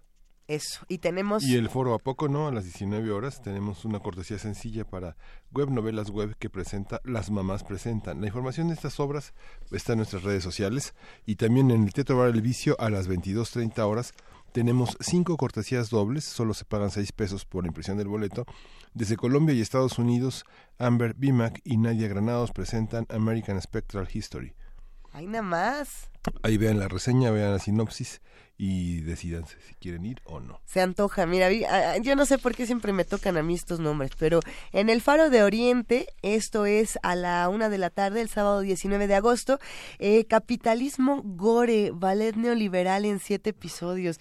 Yo no sé cómo va a estar esto, pero va a ser una gozadera. A ver, por aquí en el Faro Tláhuac, el miedo es un albur, me das o te doy. Estas son las propuestas que se tienen, eh, que están integradas al Festival de Cabaret, al décimo quinto Festival de Cabaret. Entren con nosotros, visiten nuestras redes sociales para conocer un poco más de lo que está haciendo el festival. Y bueno, pues todas estas sedes se quedan en nuestras redes sociales y en el teléfono 55 36 43 39. Son para el sábado, los que quieran para el domingo. Aguántense un ratito porque ya viene la nota nacional. Nota nacional. De acuerdo con el INEGI, el año pasado las empresas mexicanas perdieron 1.600 millones de pesos por actos de corrupción, es decir, el 0.56% del Producto Interno Bruto Nacional. La encuesta nacional de calidad regulatoria e impacto gubernamental en empresas del 2016 muestra que el 64% de las empresas encuestadas revelaron que los actos de corrupción se realizan para agilizar trámites, el 34% incurre en ese delito para evitar multas y el 32% restante para obtener licencias. Por ello, el Laboratorio Demográfico, Demolab, el Colegio de Arquitectos de la Ciudad de México, el movimiento Nosotros, se unieron para lanzar la campaña slash construcción sin corrupción con el propósito de disminuir la corrupción en la industria por medio del impulso en la actualización, profesionalización y exigencia de transparencia dentro del proceso de la construcción. Venga, hagamos un análisis de esta iniciativa, a qué problemáticas responde, quién la respalda y cómo está pensando echarla a andar. Eh, ya se encuentra en la línea Marta Laura Peña Ordóñez, ella es directora ejecutiva del Laboratorio Democrático e impulsora del movimiento Construcción sin Corrupción. ¿Cómo estás, Marta Laura? Muy buenos días. Hola, buenos días. Muchas gracias por la invitación. E, es, un gusto escucharte y por supuesto que nos llama muchísimo la atención. Eh, de entrada, hablar de lo que está ocurriendo como siempre en nuestro país, porque eh, como tú lo sabrás mejor que nadie, eh, siempre estamos repitiendo palabras como desigualdad, corrupción, impunidad, que, que están en, en todos los niveles, ¿no? Pero, pero ¿qué tan grave, vamos a hablar, se puede hablar de la corrupción dentro de la construcción? Totalmente. Eh, justo estaba, eh, estaba escuchándolos y, y, creo que es un tema que, de hecho, de ahí nace nuestra, nuestra inquietud por impulsar una movilización en torno a este tema, dado que, como bien dices, la corrupción se escucha todos los días y en todas las industrias. Sin embargo, la industria de la construcción tiene una particularidad específica que se convierte en un problema totalmente público, es decir, que nos compete a todos. El precio de la corrupción en la construcción es algo que estamos pagando todos aquellos que queremos al menos en la iniciativa privada, que queremos adquirir una vivienda en la Ciudad de México, ya sea comprarla o es más, hasta rentarla creo que es algo que no se ha visto desde esta óptica y un poco el, el impulso que estamos teniendo ahora es eh, posicionar esto sobre la mesa, que se entienda que es un problema que nos afecta a todos y por lo tanto somos todos quienes tenemos que hacer algo para que esta esta situación cambie un poco en la, en la visión de lo que está sucediendo y de los hallazgos que, encontramos después del análisis es que el 9% del Producto Interno Nacional se va en corrupción. Estamos hablando de más de un billón trescientos de un billón trescientos millones de pesos. ¿Es equiparable o es casi el misma, la misma inversión que se hizo a nivel nacional el año pasado en vivienda? Entonces, estaríamos hablando de que si la corrupción existiera, podríamos haber construido el doble de vivienda para subsidiar la necesidad real que tenemos en la ciudad de em, poder vivir en, eh, bajo algún bajo algún techo, ¿no? Entonces creo que, que la problemática está está creciendo naturalmente y creo que tenemos formas al día de hoy de poder de poder eh, minimizarla. Sí, aunque digamos es, prácticamente una es un cáncer auténticamente. Ese dinero que señalas, bueno, es imposible de verlo porque se diluye como el agua. El dinero de la corrupción es un dinero que se despilfarra también, ¿no? Y que justamente eh, cualquier persona que emprenda una construcción en su casa para remodelarla, para hacer una pared, inmediatamente llegan una, una serie de seres extraños, medio inspectores, este, representantes de organizaciones que piden dinero, que eh, piden para, para que no lo multen, es mejor que usted pague ahorita, que nos dé mil pesitos en vez de los cinco mil que le van a cerrar eh, la construcción. Toda esta parte, ¿tú crees... Eh, este, ¿Crees, Marta, Laura, que hay la suficiente agilidad en los trámites en las delegaciones, en los municipios, en el caso del resto del país, para que puedan hacerse eh, legibles, claros, transparentes los, los procedimientos para remodelar, para construir?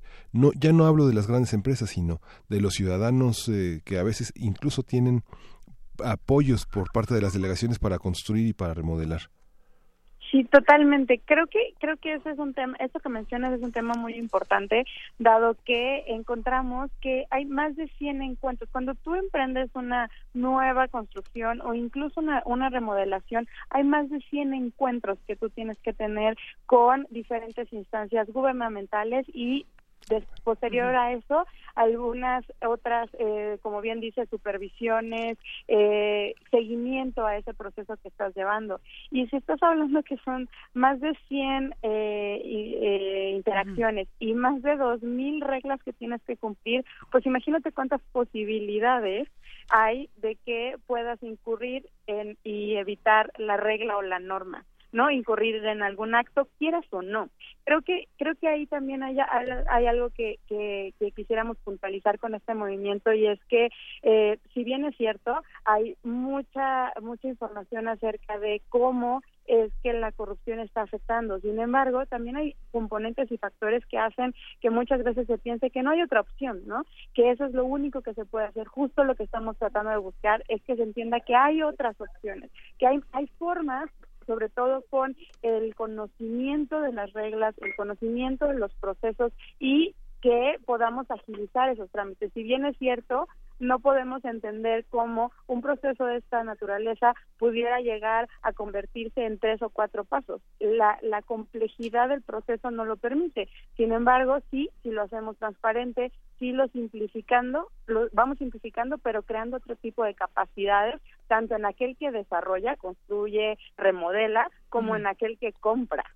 Cuando, cuando nos metemos a, Twitter, por supuesto, y, tecleamos el hashtag construcción sin corrupción para entender más de lo que están planteando Marta Laura, eh, nos encontramos con una serie de datos duros que, por supuesto, no, nos dejan la piel chinita, ¿no?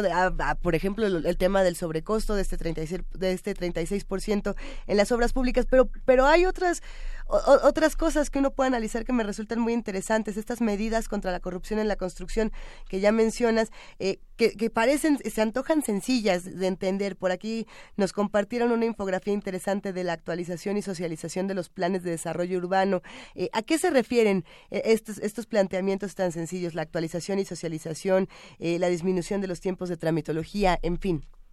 Lo que buscamos con estos seis eh, pasos, como bien mencionas, que son medidas que se, se, sienten fáciles, por supuesto no lo son, sin embargo queremos que fuera información que fuera muy fácil de digerir. Pero cuando hablamos si, la, si la vuelves fácil de digerir de inicio, ya estás facilitando las cosas para, por lo menos para la mitad de nosotros. Exacto, sí, creo que eso, eso también es uno de los objetivos importantes. Pero cuando hablamos de la actualización y la socialización de los planes, hemos detectado que en los planes de desarrollo urbano donde se especifica cuáles son, por ejemplo, los usos de suelo de la ciudad, ¿no? Y cuáles son las variantes y las diferencias que hay de delegación en delegación. ¿Qué pasa cuando se cambia un uso de suelo, ¿no? ¿Por qué se cambia un uso de suelo? Tendría que haber reglas específicas de por qué se cambia, cómo se cambia y cuáles son las medidas de mitigación que se tendrían que estar llevando a cabo en caso de, de que ese uso de suelo se cambie. Además, quiénes saben de qué ese uso de suelo se cambia. Tal vez lo sabe la persona que lo está desarrollando y por supuesto la delegación, ¿no? Pero por otro lado, ¿cómo sabemos en un futuro cómo se está transformando la ciudad? Porque los reglamentos son unos, los permisos son otros y la realidad en un futuro, pues dos, tres años es otra, ¿no? Entonces, ¿cómo hacemos que esta, que esta reglamentación no solamente se quede en papel, no solamente se quede en el conocimiento de algunos cuantos,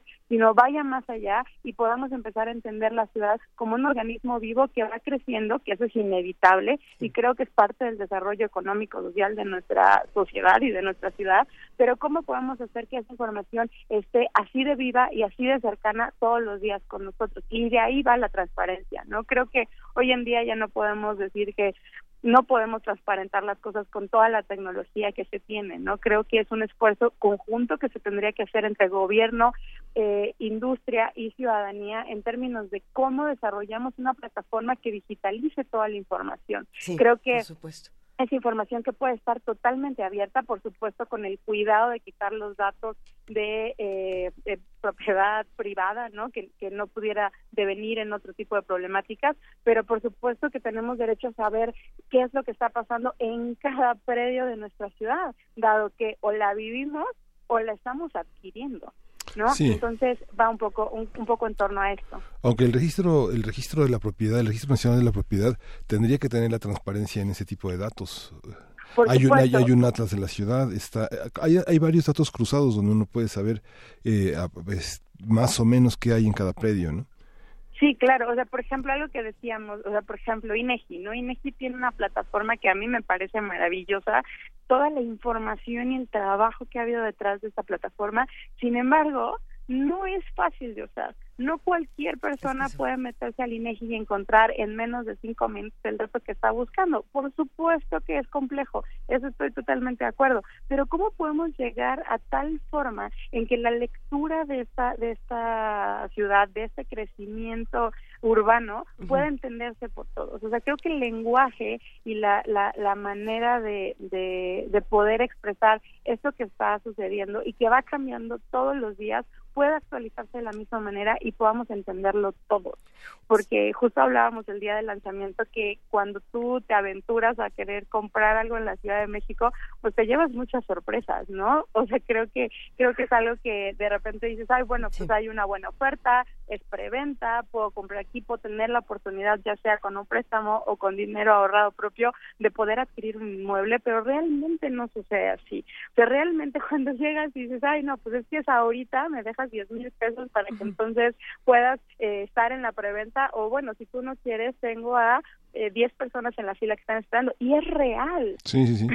Hay 10 personas en la fila esperando con esa con esa esperanza de poder adquirir un inmueble que se va a convertir en su patrimonio, ¿no? Entonces ahí qué responsabilidad estamos reflejando en torno a eh, precios justos, a seguridad, a calidad de la a todo este tipo de, de, de, mm, cualidades que van eh, haciendo que pues vivamos una vida de una manera u otra. Y no estoy diciendo con esto que pues todo mundo está construyendo no es cierto. O sea, creo que hay desarrolladoras o eh, constructores que hacen unas cosas increíblemente bien hechas y creo que tenemos que copiar esos esos patrones y, y empezar a buscar que eso sea cada vez más hasta que en, en, por supuesto el tiempo es un factor, ¿no? Y hasta que en un tiempo determinado podamos lograr tener una visión panorámica del, del lugar en el que estamos viviendo.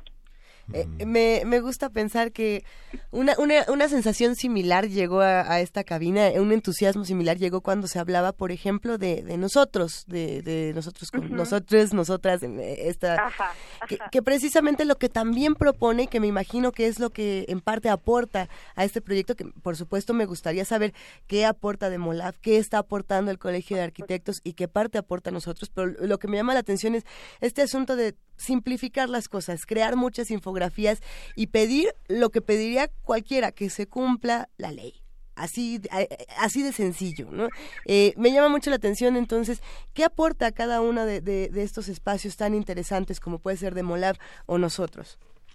Sí, inicialmente el movimiento ha impulsado por el Colegio de Arquitectos en enero de este año salió un comunicado de un posicionamiento que tenía el colegio hacia el tema de corrupción en la industria de la construcción. Lo que hizo Demolat, que somos una, una asociación no gubernamental, que lo que busca es hacer un diagnóstico, hacer una estructuración del movimiento, socializarlo y impulsar soluciones. Nos unimos hacia ellos dado que nosotros conocemos la metodología de la movilización, sabemos el, los pasos que hay que ir siguiendo para hacer una movilización que más que allá de apuntar algo o, o, o, esta clásica, sobre todo en términos de corrupción, esta cacería de brujas, ¿no? no nos interesa esa parte, nos interesa tener información objetiva eh, información clara que pueda ser entendida por todos y que bajo esa premisa de conocimiento podamos empezar a tener a impulsar, a exigir ciertas soluciones. Entonces, digamos que el colegio es quien inicia esto con conocimiento técnico, con este impulso de eh, querer cambiar las cosas. Por otro lado, Laboratorio Democrático retoma esa, esa, ese conocimiento y lo convierte en una movilización. Y nosotros es una alianza estratégica en la parte de socialización. ¿Por qué? Porque ellos tienen una plataforma que, si bien es cierto, es nacional, a nivel ciudad están eh, en conjunto con nosotros teniendo eh, la parte de la articulación social. ¿Cómo es esto? en la página de internet de www.construccionsincorrupción.org. Si entran, pueden ver toda la información de la cual estamos hablando ahora y hay un espacio de unirse. Si te unes, te vas a la página de nosotros, que es una liga natural, en la que nosotros entendimos que ellos están desarrollando tecnología para poder no solamente, eh, digamos, darle un clic y unirte porque te parece interesante, sino elegir cómo te quieres unir. Eres aquel que, que nada más quiere saber información, estás está bien, la información la tenemos. Ah, eh, eres alguien que quiere ayudar a socializar la información, pues también tenemos las infografías totalmente descargables.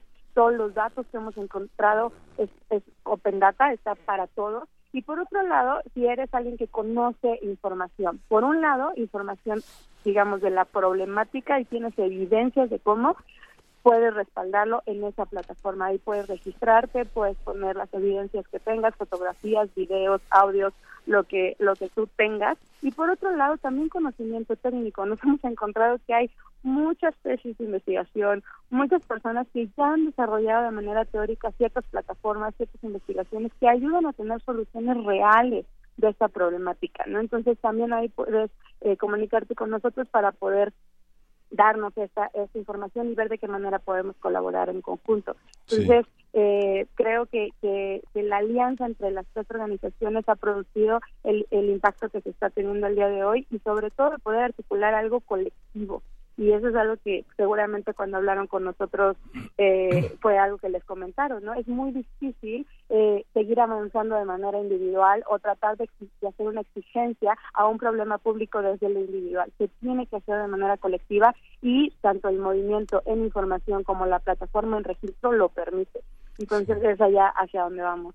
Sí, y Marta Laura, esta, esta parte, bueno, no se trata de una cacería de brujas, como dices, pero sin embargo, ¿cuáles son los mecanismos que permiten esta, esta corrupción? Vimos los eh, dos mil trámites, que las dos mil reglas que se tienen que seguir. ¿Dónde, dónde actuar para modificar esto. Es la Asamblea Legislativa, es la parte legislativa. Y si nos cuentas, ¿cuáles han sido los principales obstáculos que han tenido en términos de, este, de, esta, de esta corrupción, que sí es una avalancha, verdaderamente es un, enorme dinero que, que se les va a dejar de fluir a partir de iniciativas como esta?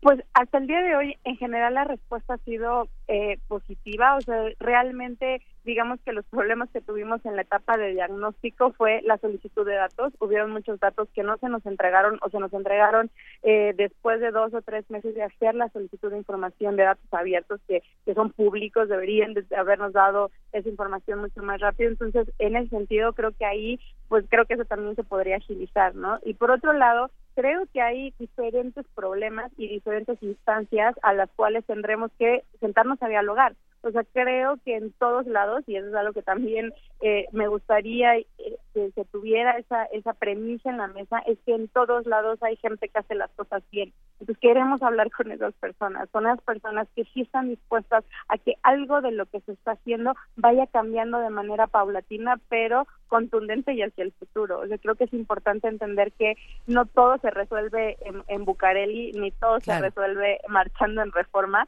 sino que tenemos que encontrar cuáles son esos targets donde la primera instancia es el diálogo. Creo que tenemos que sentarnos a hablar y tenemos que sentarnos a hablar de lo que ya existe con las pruebas en la, en la, en la mesa, ¿no? Es decir, a ver, esto está pasando, esto, están, esto estamos exigiendo todos, ¿qué están dispuestos a hacer? ¿Cómo podemos llegar a mediar esa problemática que nos está convirtiendo en una ciudad que es invivible, es inaccesible, y no solamente en términos de movilidad, que también es otro rollo, ¿no? Sino también en términos económicos. ¿Cuánto porcentaje de la población puede encontrar una vivienda en el lugar que ellos quisieran? ¿no?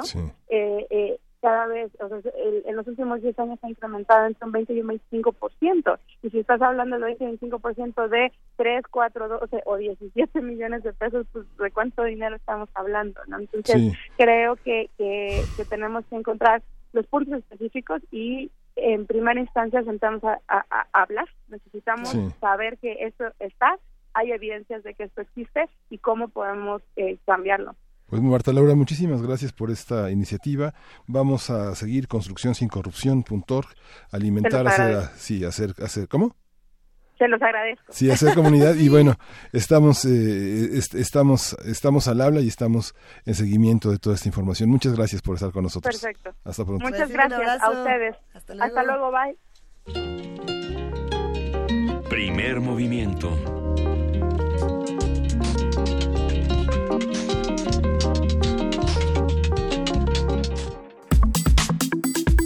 Nota Internacional.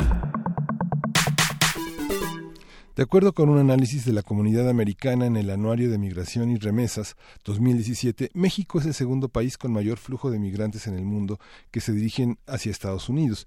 El documento señala que el 98.42% de los mexicanos que abandonan el país también tiene como destino Estados Unidos, país que se mantiene como la nación en la que se encuentran el mayor número de mexicanos migrantes. Los datos de 2015 indican que 11.9 millones de mexicanos vivían en aquel país.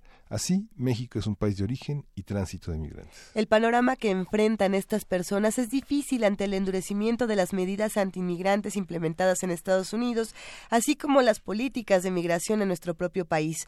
Jan, Jaraf, representante en México del Alto Comisionado de la ONU para los Derechos Humanos, criticó las acciones disuasivas del Instituto Nacional de Migración para que los migrantes no soliciten refugio y calificó como grave la falta de acceso a la justicia. Sobre estos temas, el Colegio de la Frontera Norte, que está celebrando su 35 aniversario, ofrece modalidades a distancia como la especialidad en estudios de la frontera México-Estados Unidos, la especialidad en migración internacional, así como el diplomado en gobernanza de la cooperación internacional. A partir de las maestrías del COLEF, vamos a hablar sobre la incidencia de los académicos en temas de migración y fronteras en México, por qué, eh, por qué deben saber y cómo y dónde deben de prepararse. Está ya en la línea la maestra Margarita de León, quien es coordinadora de la Unidad de Educación Continua. Buenos días, eh, maestra, ¿cómo está? ¿Qué tal? Muy buenos días. De fiesta. Pues estamos celebrando 35 años ya de, del COLEF, es una institución joven, pero sí ya con una trayectoria bastante intensa, ¿no? De, trabajo y de y de, especialidades en estudios de la frontera, diplomados, es un punto de llegada porque empezaron no con máquinas de escribir, pero casi. Sí, exactamente. La transición ha sido impresionante. El COLES tiene ya más de 30 años con programas docentes. Eh, ahora todos ellos, ahorita 10, 10 posgrados a nivel maestría y doctorado, todos ellos en el PNPC del CONACYT, del padrón de posgrados de calidad, atendiendo a un, a un sector importante, eh, que son pues jóvenes que pueden dedicarse de tiempo completo al estudio para formarse más, más que nada con una orientación académica, ¿no? Hacia la ciencia y la investigación pero pues la, educación en línea nos abre una puerta completamente distinta para atender a un público que no veníamos atendiendo anteriormente y que es gente que está profesionalmente activa y que también necesita de una capacitación, una formación, un grado, eh, ¿no? que le permita desarrollar mejor su trabajo y en ese sentido los programas de educación en línea es lo que nos están permitiendo atender este, a esta población que está en el campo, que está haciendo ya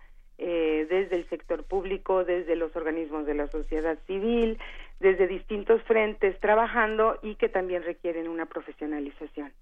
Hay que, hay que decir, eh, maestra Márgara de León, que el COLEF se acercó a primer movimiento desde que empezó y, y afortunadamente tuvimos este privilegio de recibir una serie de materiales impresionantes que, que se preparan en, en, este espacio y que, y que, bueno, pues nos han dado muchísimo de qué hablar. Hemos entendido estos fenómenos migratorios de una manera completamente distinta a la que muchos a lo mejor la teníamos interiorizada o normalizada. Y, y esto nos hace preguntarnos a muchos, eh, ¿cómo, ¿cómo, la academia tiene que, que, entrar en estos temas del clima migratorio actual? ¿Cómo tiene que incidir o qué tendría que estar haciendo? Y más desde un espacio tan afortunado como el COLEF. Sí, muchas gracias. Pues mira, eh, Luisa, realmente la idea es, las, las instituciones académicas pues tienen básicamente tres grandes funciones, ¿no? Una es la investigación, que es el centro, el corazón, a partir de lo cual eh, se genera información que puede ser de utilidad tanto para políticas públicas como para otras actividades. Esa es una, la, la investigación. Después, la formación de recursos humanos, que ahí es donde en ese contexto entran estos programas. Y finalmente la de vinculación, que sería todo este trabajo que mencionabas de colaboración con medios, de dar a conocer, eh, de divulgar la ciencia, ¿no? Que también es una parte fundamental. Entonces, bueno, en su, en su segunda función, que sería la formación, es donde se crea toda esta nueva estrategia de educación a distancia, aprovechando las nuevas tecnologías, pues nos dan alcances impresionantes, ¿no? De tener estudiantes en Japón, en Alemania, en Europa, en cualquier país de Europa hemos tenido ya estudiantes de España, de Francia, mencionaba Alemania, de Asia, de, de Estados Unidos, por supuesto, con más razón por los temas que, que venimos trabajando. Eh, y también, no nada más a los estudiantes, también tenemos la posibilidad de incorporar a nuestra planta docente profesores especialistas de diversas, de diversas regiones del mundo, eh, para justamente poder poder armar programas con una alta calidad y de una actualidad eh, pues importante no esta visión de las publicaciones que es una de las partes más activas de la del colegio cómo a, quién a quién llega hay un diálogo con los investigadores de las universidades que, que van desde San Diego hasta hasta San Francisco hay una hay una visión de lo que está pasando de ambos lados de la se discute, están en foros, forma parte de la discusión de las comunidades hispanas y, latinas en Estados Unidos. ¿Cómo, ¿Cómo funciona esta producción de conocimiento? ¿Incide? Sí, sí hay, hay una relación, hay, un, hay, hay dos niveles ¿no? de trabajo en estas redes. Uno es a nivel institucional, a través de convenios, de cuestiones más formales, organización de eventos conjuntos, etcétera, pero hay otra que es las redes de los propios investigadores, sus redes de trabajo, que creo que son donde tiene mucho más dinamismo y más de incidencia esta esta colaboración y esta discusión, ¿no? Desde distintas perspectivas, desde distintas regiones de los fenómenos que afectan pues la frontera y a México en particular. Tenemos preguntas, por supuesto, de los que están haciendo comunidad con nosotros, de los que nos escuchan, y una de ellas, por supuesto, los que se han acercado al trabajo del COLEF y los que han seguido las transmisiones, eh, se relaciona con el tema de los Dreamers. Nos preguntan qué, qué seguimiento se le ha dado desde el COLEF a este tema, porque sabemos que hace eh, algunos días, si no me equivoco, sí, hace muy poquito tuvieron una, una charla con estos jóvenes. Pues tenemos más que una charla, tenemos ahorita la presencia de más de 50 Dreamers en el COLEF, están vienen trabajando eh, con distintos eh, grupos de, de investigadores y con distintas sesiones de, de, de, discusión y de análisis sobre el fenómeno y sobre toda la situación que es que pues que que enfrenta Estados Unidos y por ende México en sus relaciones con este país. Y tenemos un grupo de jóvenes que están ahorita presentes en el COLEF y vienen trabajando ahí. Es, es un grupo grande y, y, bueno, la idea es vincularnos con ellos, poder aportar desde las distintas áreas de trabajo de la institución, pues poder aportar eh, insumos, eh, información y también capacitación para ellos, ¿no? ¿Cuáles consideras, Margarita, que sean en los últimos 35 años los puntos que tenemos que recordar que hacen indispensable al COLEF en el concierto académico nacional? Los momentos más, más, más complejos, más eh, eh, de, mayor eh, presencia política académica en, la realidad de nuestro país, en la migración en la frontera. En términos de migración, bueno, en términos de migración, el COLEV fue punta de lanza en los estudios. El doctor Jorge Bustamante, quien fue el fundador de la institución, pues fue una de las primeras personas que empezó a poner el dedo en, en las CIES, el acento en las CIES, ¿no? De, de, del, del tema migratorio, de la importancia de analizarlo, de incorporarlo a la agenda pública. Este, la, la migración ha ido transformándose, cambiando, ¿no? De ser un fenómeno que bueno, se apreciaba aquí en la frontera de una manera muy cotidiana, de ver los cerros llenos de migrantes, con los taqueros y los que vendían ropa y los músicos y los niños jugando fútbol, con lo que fue el Cañón Zapata hace muchísimos años, a un escenario de, de, de, mucha violencia, de mucha riesgo de, de, de, convertir a los migrantes en seres sumamente vulnerables, ¿no? Entonces, creo que el COLEF y, y, y, bueno, además de todo, la incidencia en la política pública, la propuesta de los grupos beta, por ejemplo, que surge desde, desde la institución para proteger a los migrantes, integrado por tres, eh, por, por los tres niveles de gobierno, etcétera, etcétera. Creo que la formación de recursos humanos ha sido también un elemento fundamental. Ahorita trabajamos, por ejemplo, la especialidad en migración internacional en el 2018 ya va para su quinta edición, van más de 200 egresados eso es importantísimo. Sí, va más de 200 egresados y estamos hablando de gente que está trabajando con migrantes, desde organismos de la sociedad civil, desde el sector público, desde la academia, este, y que, y que los elementos que puede aportar el COLEF con un cuerpo docente pues ya muy sólido, muy consolidado, los principales investigadores migrólogos de México y además incorporamos gente de otras regiones. Está trabajando con nosotros el doctor Douglas Massey, está trabajando el doctor Joaquín Arango de la Complutense de Madrid, el doctor René Centeno de, de, de Arizona, bueno, tenemos una planta académica sumamente sólida, además de conferencistas, invitados que tenemos en el programa, como no puede faltar el padre Solalinde, que nos viene acompañando también un poco para sensibilizar a nuestros estudiantes de lo que es la atención y el riesgo y la vulnerabilidad de los migrantes. Entonces, se ha ido formando ya una, un cuerpo de, de, de docente eh, pues en un principio muy incipientes en términos del manejo de las nuevas tecnologías, pero que se ha ido profesionalizando y que ha ido entendiendo pues la, la, las virtudes, ¿no? Los, las grandes virtudes que nos ofrecen estos nuevos escenarios y atender gente, como decía, pues de cualquier país.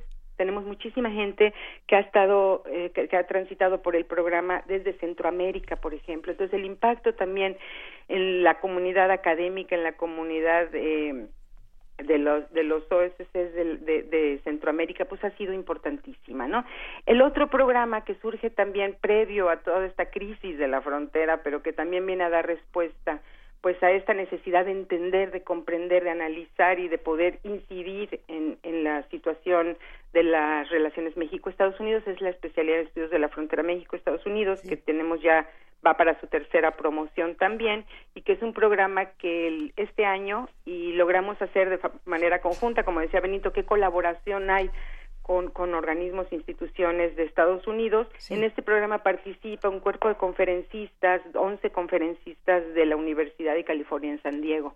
Entonces también, bueno, tenemos que incorporar la perspectiva del otro lado, tenemos que entender cómo piensan ellos, cómo lo analizan, cómo lo estudian y bueno, estos dos programas nos abren esa perspectiva. Y por último, un programa nuevo que estamos arrancando de forma muy reciente en colaboración con el Centro de Gestión y Cooperación Internacional para el Desarrollo. Es un diplomado ya más corto, de siete meses, eh, eh, que se titula Gobernanza para la Cooperación Internacional y Transfronteriza para el Desarrollo Local, Gestión, Procesos e Innovación, en el cual también estamos involucrando un cuerpo docente bastante amplio. Tenemos eh, pues los profesores responsables del área, pero además tenemos una serie de conferencistas donde va, bueno, desde el doctor Enrique Cabrero, eh, director del CONACYT, el doctor Jorge Bustamante, eh, gente de muy altísimo nivel a través de webinars que también estamos eh, iniciando en este con este programa donde tenemos a la directora Leonor Calderón, tenemos a Tomás Valareso de la COSEF, tenemos ah, un grupo muy grande de, de participantes y bueno, lo que ha buscado el COLEF con estos programas es abrir una perspectiva modular de la formación. Entonces tú puedes empezar con un programa de especialidad que tiene la duración de un año y con una opción a maestría donde los que les interese profundizar y ampliar y realizar pues un trabajo de investigación o de intervención eh, pueden pueden tener esa opción. Eh, ¿Qué van a hacer en los próximos días? Sabemos que tienen una serie de eventos para celebrar estos 35 años y todas estas importantes actividades que han realizado a lo largo de, estos de estos años. Tenemos, a ver, es, que sí hay una cartelera de cine, que ya está, ya, está ya, ya, tenemos en redes sociales toda esta celebración. Pueden consultar en la página del COLEF, que, es, que ya está vinculada a nuestras redes sociales. Pero quería preguntarle, ¿qué tanto ha sido escuchado el COLEF por el legislativo? ¿Es, es, escuchado las grandes críticas a los programas de desarrollo, a las iniciativas internacionales que el gobierno federal y los gobiernos locales han propuesto en las fronteras han sido escuchadas por, los actores eh, de las políticas? ¿Qué, qué, qué, ¿En qué ha contribuido el colegio en, esta modificación de las políticas hacia la frontera? ¿Por quiénes los han escuchado? ¿Qué administraciones? ¿Qué signos políticos? Bueno, yo creo que el, la voz la voz del COLEF es una voz que, que bueno tiene tiene incidencia no nada más en términos de la demanda pero también en términos de generar información no y creo que ahí ha sido como el, como el como la, el centro no de nuestra de nuestra capacidad de intervención es brindar información sobre qué pasa en términos de bueno, desde las preferencias políticas de la región fronteriza, eh, pasando por las relaciones México-Estados Unidos. Creo que ahorita el papel del COLEF es un papel importante porque somos pues los estudiosos de esta región que ahorita se convierte pues en un en un en un tema álgido, ¿no? y delicado y que hay que entenderlo para poder tomar decisiones, ¿no? Y ese es el sentido de los centros públicos, de los centros de investigación, el Colegio México, o sea, somos brindamos información para que sean decisiones sustentadas, que eso sería como el centro, ¿no? Del, del de la acción. Enfrentan, enfrentan un muro simbólico. Es lo que enfrentan, en un número simbólico. Exactamente, pues simbólico y no tan simbólico, ¿no? Justamente. Hay, hay mucho que tenemos que seguir platicando y queremos, por supuesto, seguir eh, haciendo redes y haciendo comunidad con el Colegio de la Frontera Norte. Eh, realmente admiramos profundamente su trabajo, maestra Márgara de León, coordinadora de la, de la Unidad de Educación Continua. Eh, sigamos en contacto, por favor. Muchísimas gracias, claro que sí, Muchas aquí estaremos y este y mucha suerte también para ustedes y bueno, pues ojalá nos puedan acompañar en estos 35 años y en los que siguen. Y que sean muchísimos más. Muchísimas gracias, maestra. Gracias, Lisa Benito, bonito día. Felicidades, hasta luego. Hasta luego, bye. Vamos con música. Esta recomendación de Juan Ramírez Amaro, mejor conocido en Twitter como arroba calmelancolía 7 y, es la que es la que querías. Bueno, no, es la que quería, pero es, muy buena. ¿No? La de la de la de Padre es una, es una canción que además está en catalán. No sé si Barcelona está en catalán, pero está casi que está en catalán. Vamos a ir en catalán a Joan Manuel Serrat en un idioma legible y cercano a nosotros. Por la no violencia.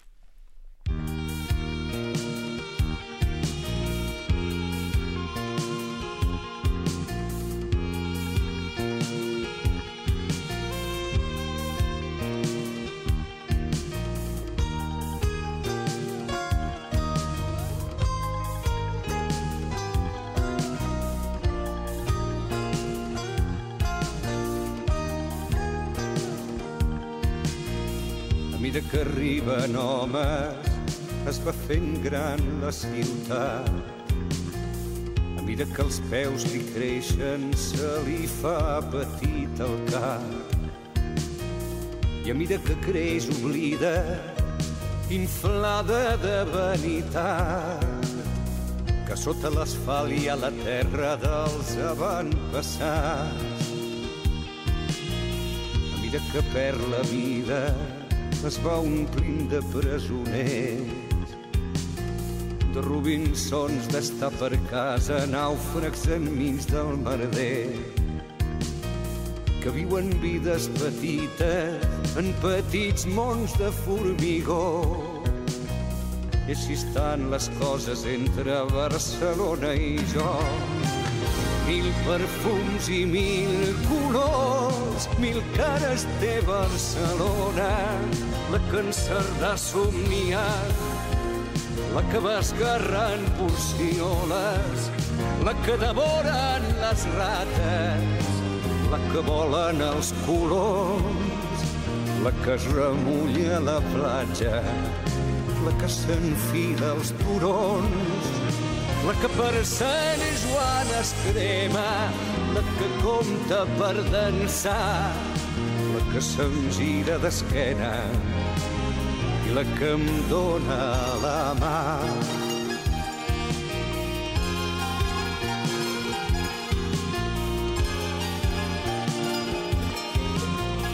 Mira que la camino sota els plecs del seu vestit repasso les arrugues amb la punteta del dit. Quan xiulen les cantonades aquella vella cançó que només sabem la lluna, Barcelona i jo. L'estimo nua i sencera, relliscant entre els dos rius, amb les seves fantasies i les seves cicatrius. Me l'estimo amb la falera d'un calollo enamorat perquè és viva i perquè es queixa la meva ciutat.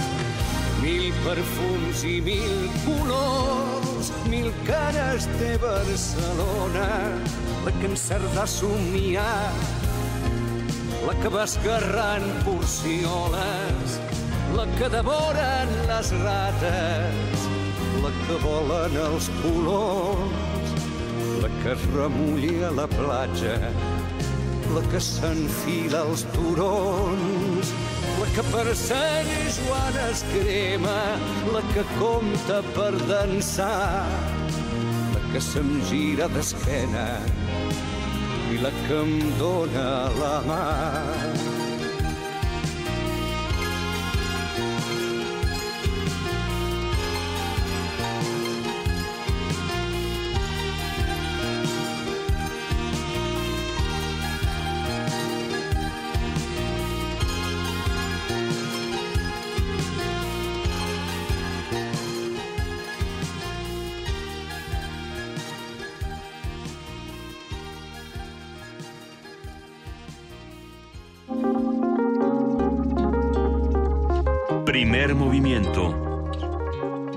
Hacemos comunidad.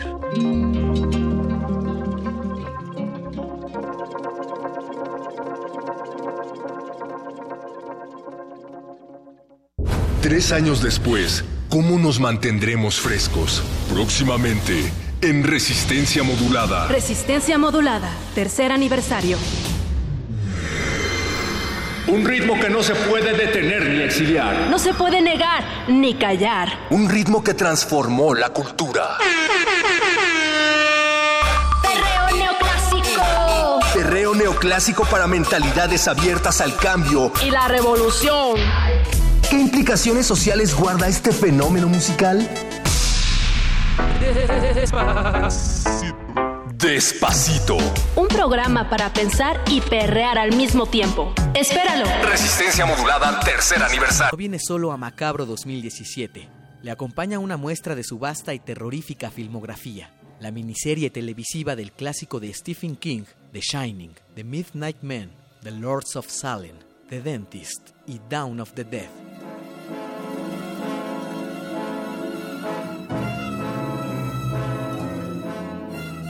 Macabro. Decimosexta edición del Festival Internacional de Cine de Horror de la Ciudad de México. Cineteca Nacional, La Casa del Cine, Cinematógrafo del Chopo, Laboratorio Arte Alameda, Museo Panteón de San Fernando, Museo Activo de la Fotografía, Cine Tonalá, Biblioteca de México y el Teatro de la Ciudad Esperanza Iris. Consulta todos los detalles de esta y otras actividades en macabro.com.mx.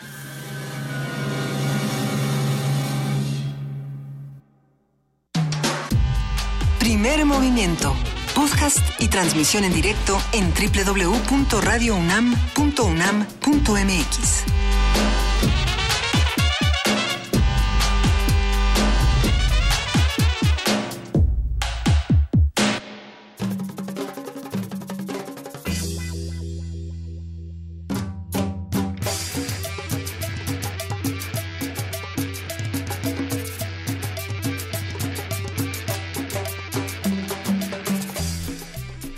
cumbia poder de Celso Piña, que justamente comentaba con Luis Iglesias eh, viejos recuerdos que Jorge Austamante, que fue el fundador del Colegio de la Frontera Norte, tuvo la generosidad de participar en un homenaje a Celso Piña que organizamos en la Plaza eh, de Monterrey y justamente con Guillermina Bravo para hablar de danza, para hablar de la cumbia, con Jorge para hablar del impacto que tenía la cumbia en la, en la frontera, con Carlos Monsiváis y con Víctor Roura, y que Celso Piña fue un homenaje, estuvieron los Tigres, estuvo Yaguarú, eh, y ahora la cumbia poder eh, en estas complacencias que sea como un, un, un homenaje a Bustamante a la frontera norte y a la propia cumbia con, esta, bueno. con este ritual tan poderoso de Celso. ¿no? Si ustedes no creen que Miguel Ángel Quemain es un cofre del tesoro, quédense en primer movimiento porque se las sabe todas, conoce una cantidad de anécdotas impresionantes.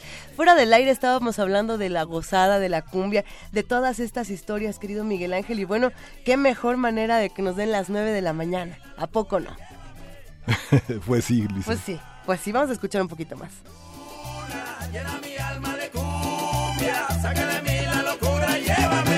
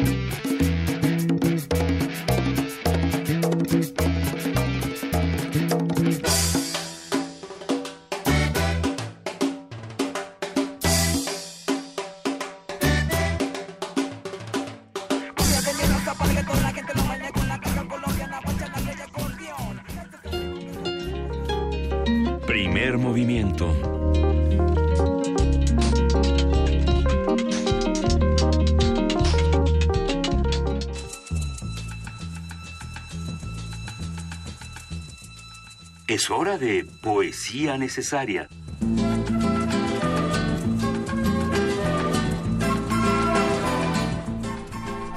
Y para seguir hablando del cofre del tesoro que es Miguel Ángel Quemain, le Ay, toca poesía necesaria esta mañana. Ahí nada más. Bueno, la- eh, voy a leer un poeta de mi fascinación, que es Jorge Ruiz Dueñas. Jorge Ruiz Dueñas editó en Ediciones sin Nombre un poemario que se llama Albamar y otros poemas del mar. Albamar es un largo poema eh, lleno de música, pero eh, los poemas de marismas que forman parte de otros poemas del mar es interesante. Son fulguraciones eh, instantáneas de distintas imágenes que tienen un vocabulario melódico del mar y es interesante. Risa el remo un verso sobre tu cabello blanco, arriba el universo se dispersa. No te veo, a la distancia solo infortunio del versículo más enfurecido, quien se lleva la noche en sus alforjas. El piélago es un tapiz poblado de terrores, un manto de cefiros, la mano en los labios, dichoso el inoportuno navegante, el mar arrebatado entona la marcha de los sueños, el pálpito herido en la isla de su corazón. Las grandes lluvias caen como prímulas en el espejo, contrizado, vuelves, mar de mara, llévame al abismo con las hijas del pueblo. Eh, como en la infancia, cierro los ojos, atento a mis latidos, si acelera el ritmo, marca el núcleo de mi afecto y la vecindad del mar. Yo migro hacia el delirio sucesivo. No claudica ermitaño insatisfecho, nos acosa en los bordes de un vaso de cerveza, nos retiene en el estero, embriaga la intuición y levanta diques de húmedo destierro. El acantilado es un peldaño sucesivo, nada más pasmoso que el mar resucitado, una vorágine, un golpe y miles de brazos que amagan como canasto de polillas, mientras él lleva todo a su bocaza. Primer movimiento.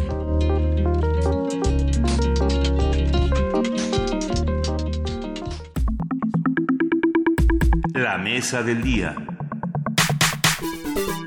La desobediencia de Marte es una obra de teatro escrita por Juan Villoro en 1982, tras la lectura del libro Los sonámbulos del húngaro Arthur Koestler. La trama aborda el encuentro de dos astrónomos para descifrar las órbitas de los planetas. La reunión tuvo lugar en el año 1600 entre Tycho Brahe y Johannes Kepler. Marte, el cuarto planeta del sistema solar, es el astro que propicia una relación de desencuentros entre los dos astrónomos interpretados. ahorita les vamos a decir por qué es, porque estos personajes no necesitan presentación. Yo creo que eh, estamos a punto de tener una de estas conversaciones que si usted no la va a poder escuchar completa porque está en AM, recuerde que el podcast está en www.radiounam.unam.mx. Es una verdadera maravilla esto que estamos a punto de discutir. Pero bueno, la desobediencia de Marte se presenta hasta el primero de octubre en el Helénico, así que no se la pueden perder. Presentemos porque yo ya estoy Sí. aquí emocionada, ya me Sí, está están dando. interpretados por Joaquín Cosío y Juan Manuel y, Juan y Jo- José María de Tavira, Sí. bajo la dirección de Antonio Castro, quien dirigió hace siete años la primera obra dramatúrgica de Juan Villoros, de Juan Villoro, El filósofo de Clara, que abordaba la relación entre dos filósofos.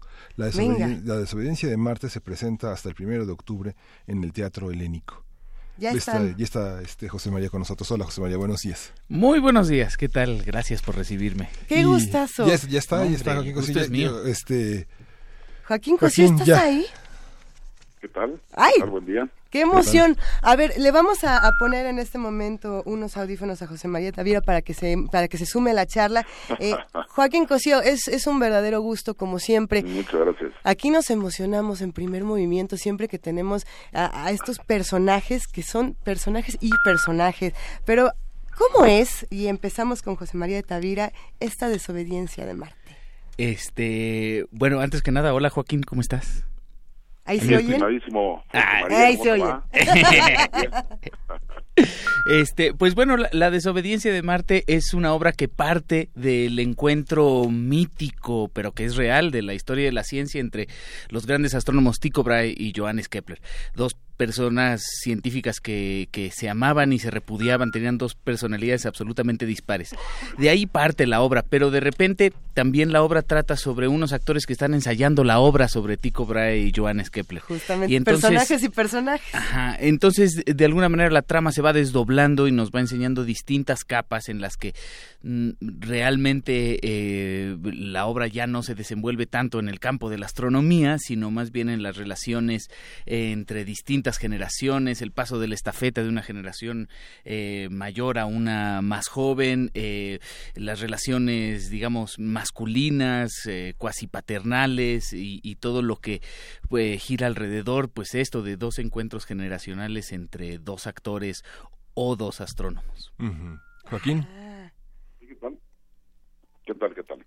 Sí, bueno, la idea este, de Antonio Castro ha dirigido obras en las que el diálogo, las ideas son fundamentales, desde la obra de Saramago sobre Don Juan hasta la obra del filósofo de Clara de Juan Villoro, que es un dramaturgo, curiosamente, que ha, este, de, los, de la historia de la literatura mexicana es uno de los pocos eh, narradores que tiene una voz dentro del teatro. ¿Qué dificultades implica el texto?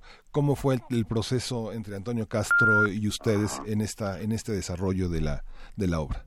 Pues bueno, fue, fue óptimo, me parece. Fue un, un, un proceso muy rico, en, en- digo, en esfuerzo, en trabajo y en resultados. Efectivamente, creo que Tony Castro se ha distinguido por llevar a la escena textos que no son eh, fáciles y que cuya cuyo gran mérito es que los convierte en textos no solamente divertidos sino emocionantes. Eh, en el caso de la desobediencia de Marte, yo creo que estamos ante un texto eh, complejo, al menos en su lectura, cuando lo recibimos, un texto ambicioso, pero que Tony Castro justamente eh, lo ha convertido en un- una puesta en escena, lo ha leído de tal manera, ha podido coincidir con Villoro en, en este montaje festivo, divertido, emocionante, amoroso, eh, e histórico, e incluso didáctico. Es decir, el texto de Villoro es un- son muchos textos en uno. Eh, eh, hay, hay parte, una parte que se esfuerza en hablar sobre estos astrónomos. Hay una, unas relaciones emocionantes, hay un final muy, muy íntimo y muy delicado, en fin. Eh, podríamos decir muchas cosas de la obra, podríamos decir que es la historia de un abrazo, podríamos decir que es la historia de dos astrónomos, podríamos decir que es la historia de dos actores, podríamos hablar de tal vez de un padre y de un hijo, en fin, muchísimas cosas. Pero eh, nosotros, pues creo yo, creo que Chema coincidirá conmigo, que, que el proceso fue un proceso donde trabajamos bastante arduamente, pero donde además nos hemos divertido muchísimo. Entonces estamos, yo en lo particular, más que contento de trabajar en un proyecto de esta dimensión, con un director tan notable como Tony, con un texto de Villoro, con un compañero como Chema y con una productora como la que tenemos. Estamos ¿Cómo? felices. ¿Cómo fue tu experiencia, Chema? Ay, pues increíble. ¿Qué te puedo yo decir? Yo admiro a Joaquín desde que era un adolescente.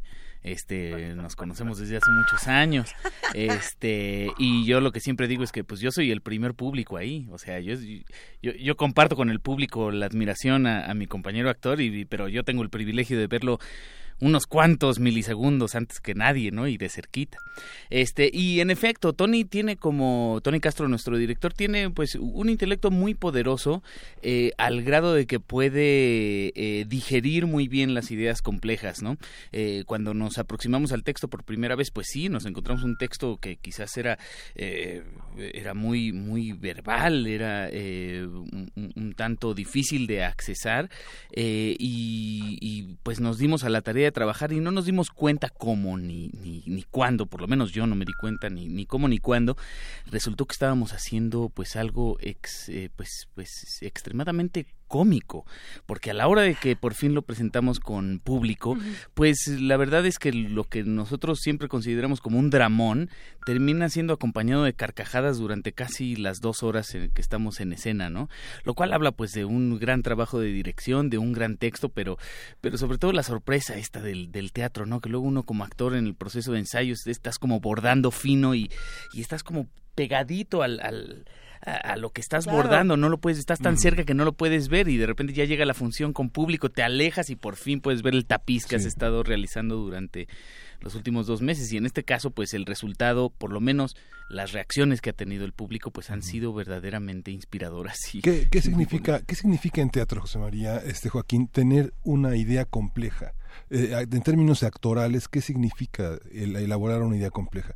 Si alguien es un filósofo, pues entendemos que una idea compleja, digamos que está dentro de un orden teórico, que es una abstracción y que es una, una, una idea capaz de contener todo un mundo de experiencias vitales, etcétera. Pero en términos actorales, ¿qué significa traducir una idea, una idea compleja? No sé, a ti te vi ¿Quién- traducir una idea compleja primero? que es Hamlet, por ejemplo, ¿no? Sí. ¿No? Por- ¿Cómo, es- ¿Qué significa en términos de ideas eh, en el mundo de la filosofía, en el mundo de la historia, eh, incorporarlo a la- a- como actor? Me adelanto, Chema. Dale, Pues Joaquín. me, me parece, eh, en mi caso, que lo complejo es hacerla visual y convertirla en acción. Es decir, en el teatro nos sentamos para ver, sentir y, y ver cosas en movimiento. La gran virtud de, de un texto, de una dirección como la de Tony es la de ascender, descender, perdón, de un mundo conceptual a un mundo que la gente ve desde su butaca y siente. Es decir, las ideas conceptuales, las discusiones que hay, incluso ahí en la obra sobre filosofía, sobre astronomía, sobre religión, eh, que no son abundantes, desde luego, las traduce en acción, es decir, en un hecho en movimiento. Eso es eh, lo que pensaría. Pues sí, además es una obra que reflexiona sobre las reflexiones que hace sobre las reflexiones que, ref- que, está reflexionando. Entonces, este, po- po- eh, los personajes todo el tiempo parten de la relación entre Tico y Kepler, pasándolas por un filtro entre la relación eh, que hace el autor o alguno de los personajes entre el rey Lear y el príncipe Hamlet, y luego la historia biográfica de los actores y cómo conjugar que, la, que los tres planos de la realidad de alguna manera eh, eh, conversan entre sí al- mientras que pues no tienes cinco minutos para elaborar la idea, sino tienes que solamente soltar eh, una o dos frases o una reacción en el momento específico para que el público entienda que reaccionaste precisamente a eso y no a lo otro. Me explico, es una cuestión como de discurso y como de ejemplificación de lo que es la idea compleja. Eh, Cómo es que si alguien de repente, uno de los personajes dice, este, es que es eh, lo mismo que nuestra relación, la relación de Tico y Kepler es la relación del rey Lear y de Hamlet, ¿no? De alguna manera. Entonces, bueno, ¿cómo hago para que alguien que ni siquiera sabe quién es el Rey Lear eh, eh, entienda eh, pues eh, las características de estos dos referentes? Pues algo tienes que digerir tú como actor y proyectarlo de alguna forma en la que es evidente, en la que no necesitas el, el bagaje eh, de los datos, el bagaje intelectual, por así decirlo, para entender lo que estamos diciendo como actores. A ver, manda un mensaje Delia RO y dice, a ver, a ver, a ver, ya no entendí, ¿es una comedia astronómica filosófica? ¿Quién, quién nos contesta? Ándale, sí. Creo que le dio. Le dio, ¿verdad, ¿Le Joaquín? Bueno, es muchas cosas, pero sí, sí hay. Es una historia humana, es finalmente la historia de unos personajes en conflicto, eh, pero estos personajes, eh, a su vez, nos cuentan varias historias. Una, una, una historia familiar, una historia dentro de la, de la historia de la astronomía. Eh, hay discusiones en ese nivel sobre la percepción del cosmos, sobre la percepción de Dios, pero antes que nada es la discusión, es la relación entre dos seres humanos en una situación compleja, emocionante, conflictiva, intensa. Esta, esta, esta parte que señalas, esta, esta, esta visión de que no importa el bagaje, se entiende. Sin embargo, no sé, pienso en un, en un director como Castro y con un dramaturgo como, como Villoro y en un actor como, unos actores como ustedes, en los que es eh, muy difícil este, no, no pensar en la tradición. A, a pesar de que el teatro es efímero, todo el teatro que han hecho de alguna manera es un teatro que se queda, que se queda en la memoria, como lo que hizo Margules, como lo que hizo Castillo, que las obras no son efímeras como las que se pueden montar en el Teatro Silvia Pinal, por ejemplo, ¿no? Sino que es una, una cuestión que trasciende. ¿Cómo se da este diálogo entre lo que se queda y lo que, y lo que recibe un público que solo busca, digamos, divertirse, pero que se busca divertir en teatros universitarios, en ámbitos académicos, que viene de otras carreras que no necesariamente tienen un bagaje como puede ser veterinaria o, filo- o ingeniería, etcétera, ¿no? Híjole, pues quién sabe, la verdad es que pa- para empezar en, en el teatro helénico tenemos un público muy diverso. Sí, muy diverso. Eh, es digamos un puente eh, de alguna manera entre pues el, el teatro universitario, el teatro eh, de bellas artes y demás eh, eh, y el teatro comercial, estamos como en un puente, ¿no? Y recibimos público de todo tipo. Eh, el otro día, por ejemplo, eh, teníamos un, público que estaba picadísimo con to- todo el rollo de los astrónomos y estaban, estaban pero fascinados y decíamos, no, pues estos tienen que venir de la de, de astronomía o de la facultad de ciencias, yo qué sé, ¿no? Eh, de alguna manera tenemos un público muy heterogéneo. De otra, por otro lado, la, la obra es muy heterogénea en el sentido de que le puede tiene algo para todos los públicos también. Tiene un nivel intelectual en que si tú eres muy clavado y eres muy sesudo eh, o muy nerd, como me gusta describirme a mí mismo, este, pues, no, hombre, hay muchísimo de dónde agarrarte. Ah, pero si no te interesa tanto eso, también tienes mucho de dónde agarrarte. Eso, eso me parece que es un gran valor de la obra que escribió Juan Villoro, eh, que de alguna manera es una característica suya también como escritor, que es capaz de pues de tener ideas elevadas, ideas complejas, pero las de alguna manera en su en su formulación terminan siendo muy accesibles. Es la impresión que me da. Y, y ahí también hay otra parte que, que me llama la atención de- del texto de Villoro y de muchos otros dramaturgos que han entrado en, esta, en este asunto de la historia, sobre la historia, sobre la historia, o bueno, hay una historia dentro de cada una de estas historias. Parece ser que perdimos la, la comunicación con, con Cosío. En un momento la vamos a, a recuperar porque se estaba escuchando un, un- una suerte de máquina ancestral por ahí que nos estaba hablando, pero bueno, en un momentito regresamos con Joaquín Cosío. Eh, estas historias dentro de las historias tienen una, una parte fascinante. Yo me quedo pensando en esta película de 2008, no sé si la viste, Chema, que se llamaba Sinécdoque en Nueva York, de Charlie Kaufman. Sí, sí. Donde este personaje tiene que hacer una obra y dentro de esta obra empieza a crecer como una ciudad dentro de Nueva York, que es un Sí. pequeño Nueva York, y adentro hay otro, y adentro hay otro. Y finalmente lo que estamos viendo son las muchas capas que puede tener un mismo ser humano, ¿no? Y la, la, la cebolla que somos todos nosotros y cómo nos vamos desmenuzando hasta llegar a, a- a lo más pequeño que quizás lo más profundo. ¿Qué es eso que tú encontraste de ti mismo en- Sí, en, es- esta obra? A- Además hay otra cosa, que el, eh, el teatro tiene pues eh, esta cosa maravillosa de que es un arte que está vivo, ¿no?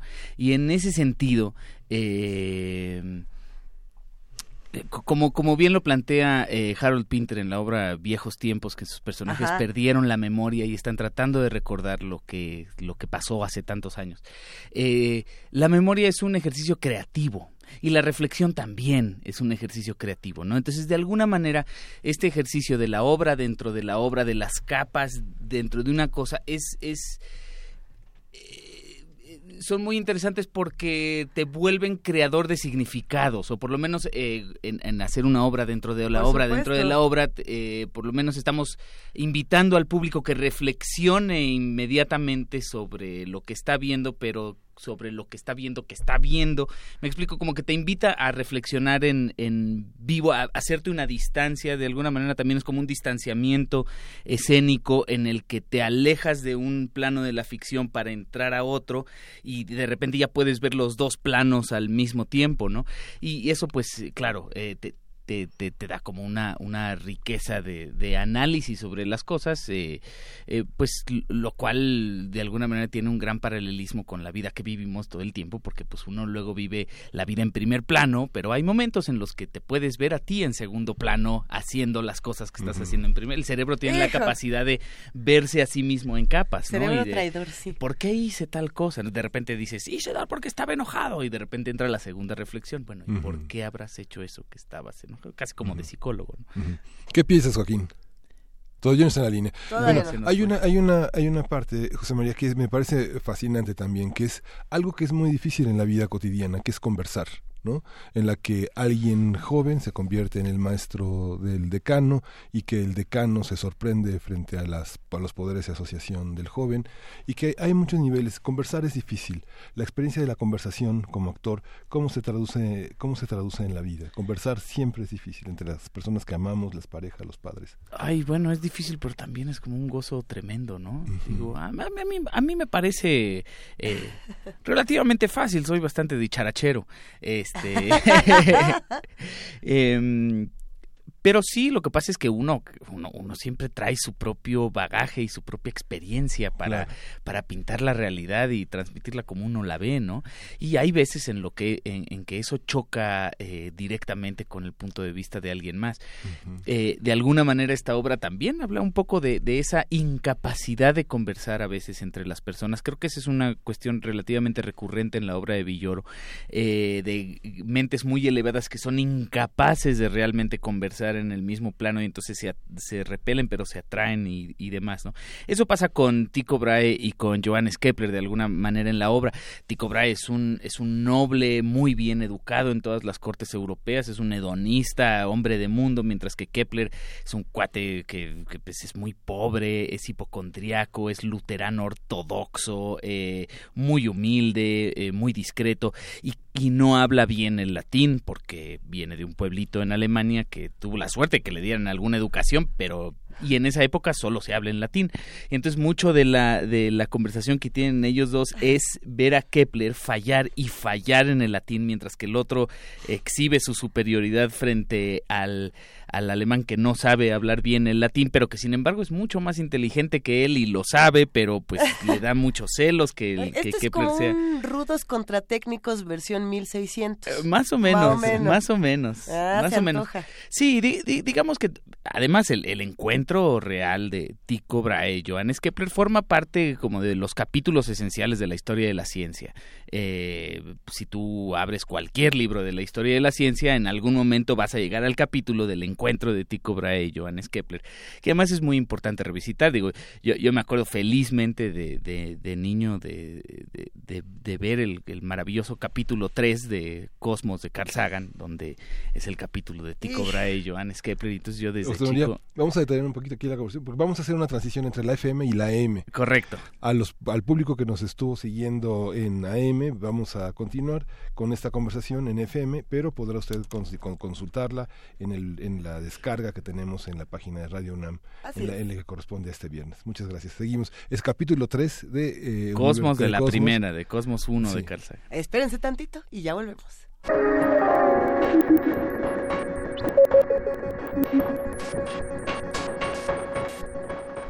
Qué rico es estar platicando con Chema de Tavira y nos quedamos en este momento de cosmos que además yo creo que para muchos de nosotros es parte de nuestra educación sentimental, espiritual, astral, Intelectual. intelectual.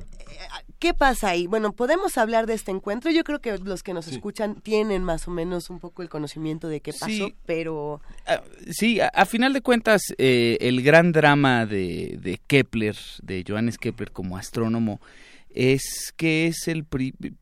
Así se le trata, digamos, en la historia de la ciencia, es el gran drama de Kepler. Es el primer ser humano en atreverse a aceptar que la realidad es lo que es y no lo que uno quisiera que fuera.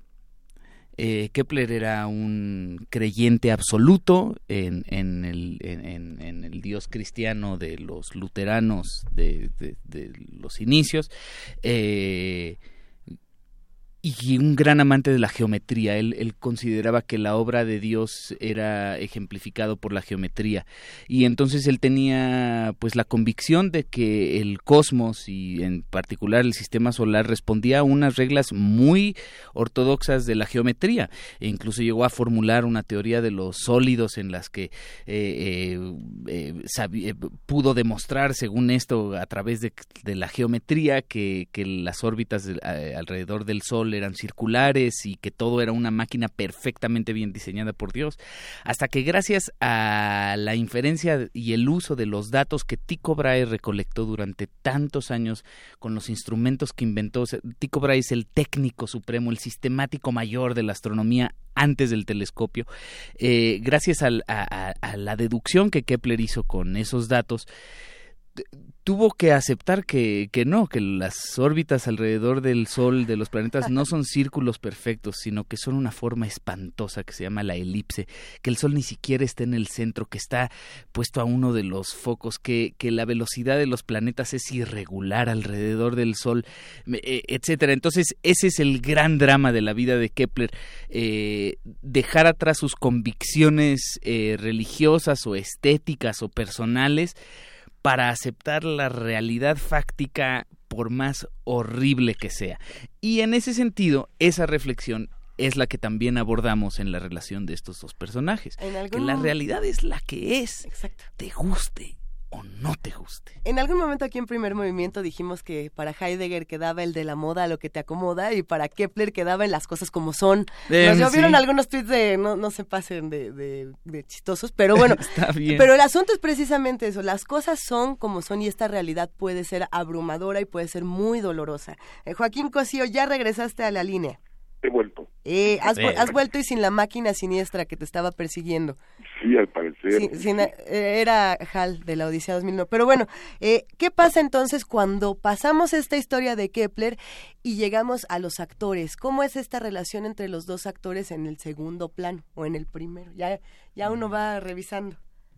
Pues eh, ese, después de después de estos dos ah, astrónomos, después de estas escenas donde los astrónomos discuten y, eh, se, se distancian de alguna manera, de pronto nos damos cuenta que en realidad estamos ante una obra de teatro donde dos actores están escenificando y representando a, a Johannes Kepler y a Tycho Brahe. Y bueno, de ahí empieza una historia ahora centrada sobre la relación de estos dos actores, un actor mayor, que es Chema de Tavira, y un actor joven y adolescente, que es que soy yo. Por supuesto. Sí, sí, sí. Así, así lo teníamos pensado, justamente. un actor mayor, para, para no, no entrar en detalles, un actor mayor que soy yo y un actor joven que es el joven de Tavira. Entonces, se establece una relación un tanto antagónica a partir de que el joven, el actor mayor, quiere confrontar al joven en relación a, a sus posiciones frente al trabajo del actor como una empresa artística. Él, él, él- él es un actor famoso, es un actor que ha hecho telenovelas, comerciales, que ha hecho todo y que la gente lo conoce y que pues también seguramente ha hecho alguna fortuna. Y él, el joven, es un es un es una promesa, como ahí lo, lo dice el texto, es una promesa del teatro universitario eh, muy respetado y que eh, piensa que los actores deben de abstenerse de entrar al circuito al círculo comercial o al circuito comercial critica las telenovelas critica eh, el- la producción el sistema de producción donde el actor se vende Y en- en- a partir de ahí, pues hay una pugna constante entre estos dos factores. Ambos eh, re- reclamándose lo uno y lo otro, ¿no? Hasta que, eh, bueno, esta discusión es, es ruda, es, es- se va revelando un- otra otra relación que no, no nunca queda muy claro si es ficticia o no entre una posible paternidad entre el actor mayor y el actor joven. A grandes, en grandes esta, palabras. esta cuestión del actor, eh, digamos, es- estamos aquí en la cabina con esta, esta, esta promesa de actor eh, joven que está a mitad del camino de la vida, en medio de esa selva selvaya, como decía el Dante, y que ha participado también, como tú, Joaquín, en cine, este, que, ha, que ha dirigido, que es alguien que ha adaptado, que ha traducido, que este, hay un trabajo, hay, hay un trabajo intelectual que no es gratuito, también viene de una herencia teatral eh, que tiene esa, esa profundidad intelectual en el teatro. ¿Cómo, cómo convivir? En el, en el periodismo hay personas que sueñan en dejar de ser reportero para ser un escritor, un novelista. En el teatro hay actores que sueñan dejar de ser actor para ser un director, un traductor, un adaptador, un dramaturgo. Un hombre, ¿cómo, cómo se da esta, cómo se da este juego, esta, esta mixtura? Esta, este, es una, es una, es una dificultad intelectual, es un parte de una naturaleza intelectual. ¿Cómo, cómo, cómo lo vive cada uno? ¿Cómo lo vives tú, José María? santo, Dios. Porque No has actuado en cine, has dirigido, en, en- has dirigido cortos, has adaptado. este, Bueno, pues mi carrera la hice en, en una facultad académica, o sea, yo no estudié actuación propiamente, sino eh, teatrología, ¿no? O sea, lo- soy académico de formación. Eh, entonces, pues sí, se me, se me puede dar todo el ámbito intelectual. Por el otro lado, pues, este, pues provengo de una familia de teatro así, a secas. Entonces, eh, pues nada, conozco todo lo que rodea desde la producción hasta el departamento de utilería, hasta la iluminación, o Costura y confección. maquillaje, efectos especiales, Comes teatro, iluminación. Entonces, pues es más bien como una cuestión, en mi punto de vista, como pues como de oficio, como de pues pues sí sé, sé, sé todo lo que tiene que ver con hacer una obra de teatro, ¿no? Entonces, pues si de repente necesitan ayuda para traducir una obra de teatro del inglés que se me da por mi formación en Inglaterra, pues tengo las herramientas o si de repente para eh, escribir una obra también o si de repente para asistir a un iluminador quizás, ¿no? Para asistir a alguien que hace sonido también podría ser. Entonces es más bien como por por esa por esa naturaleza, pues sí pues ahí es donde nací, ahí es donde crecí, es lo que mejor conozco en la vida. Eh, aunque también me dediqué muchísimo a la televisión y al cine. Hablas de una naturaleza, pero también existe como ambición, ¿no? Sí, En pues otras- sí, no te, no te puedo, no te voy a mentir de que no, que no aspiro a, a dirigir eh, a- algún día. Pero bueno, ahora en este momento de la vida, este, pues estoy pues, con mucho trabajo, así que, este, pues en, el, nada, apre- en el aprendizaje actoral. en el aprendizaje actoral y pues viviendo la vida. Yo no, yo no me hago muchos planes. No, no Joaquín. soy de hacerse planes. Tú, Joaquín, ¿cómo, cómo vives esa parte? Digamos, eres, eres- eh, eh, además eres un maestro, digamos que Es como, poeta. como, como después, además eres poeta, pero además, como decía José María, este, en esas milésimas de segundo en la que puedes ser tu primer espectador, también siempre hay una, hay una lección. Estar en el escenario, me imagino, con un hombre como tú debe de ser también una, una, una constante respuesta a muchos problemas de la que propone la actuación, los textos, la- los escenarios, los espacios, etcétera. ¿Cómo, cómo lo vives? yo en realidad también, eh, yo tal vez fui actor antes de saberlo. Yo empecé a hacer teatro en la preparatoria, eh, obedeciendo una especie de instinto que hasta la fecha lo he seguido haciendo. Perdón, no tuve propiamente una decisión sobre qué iba a hacer de mi vida. Yo estudié comunicación, casi somos colegas, estudié radio, eh, eh, esa carrera tan extraña de ciencias de la comunicación donde uno aprende poquito de todo y como que nada de nada. Y, y- y a eso me dediqué, a eso me dediqué durante muchos años, ¿no? Eh, pero en realidad yo viví como comunicólogo, esto es en Ciudad Juárez, pero siempre hice teatro de manera alternativa, de manera paralela.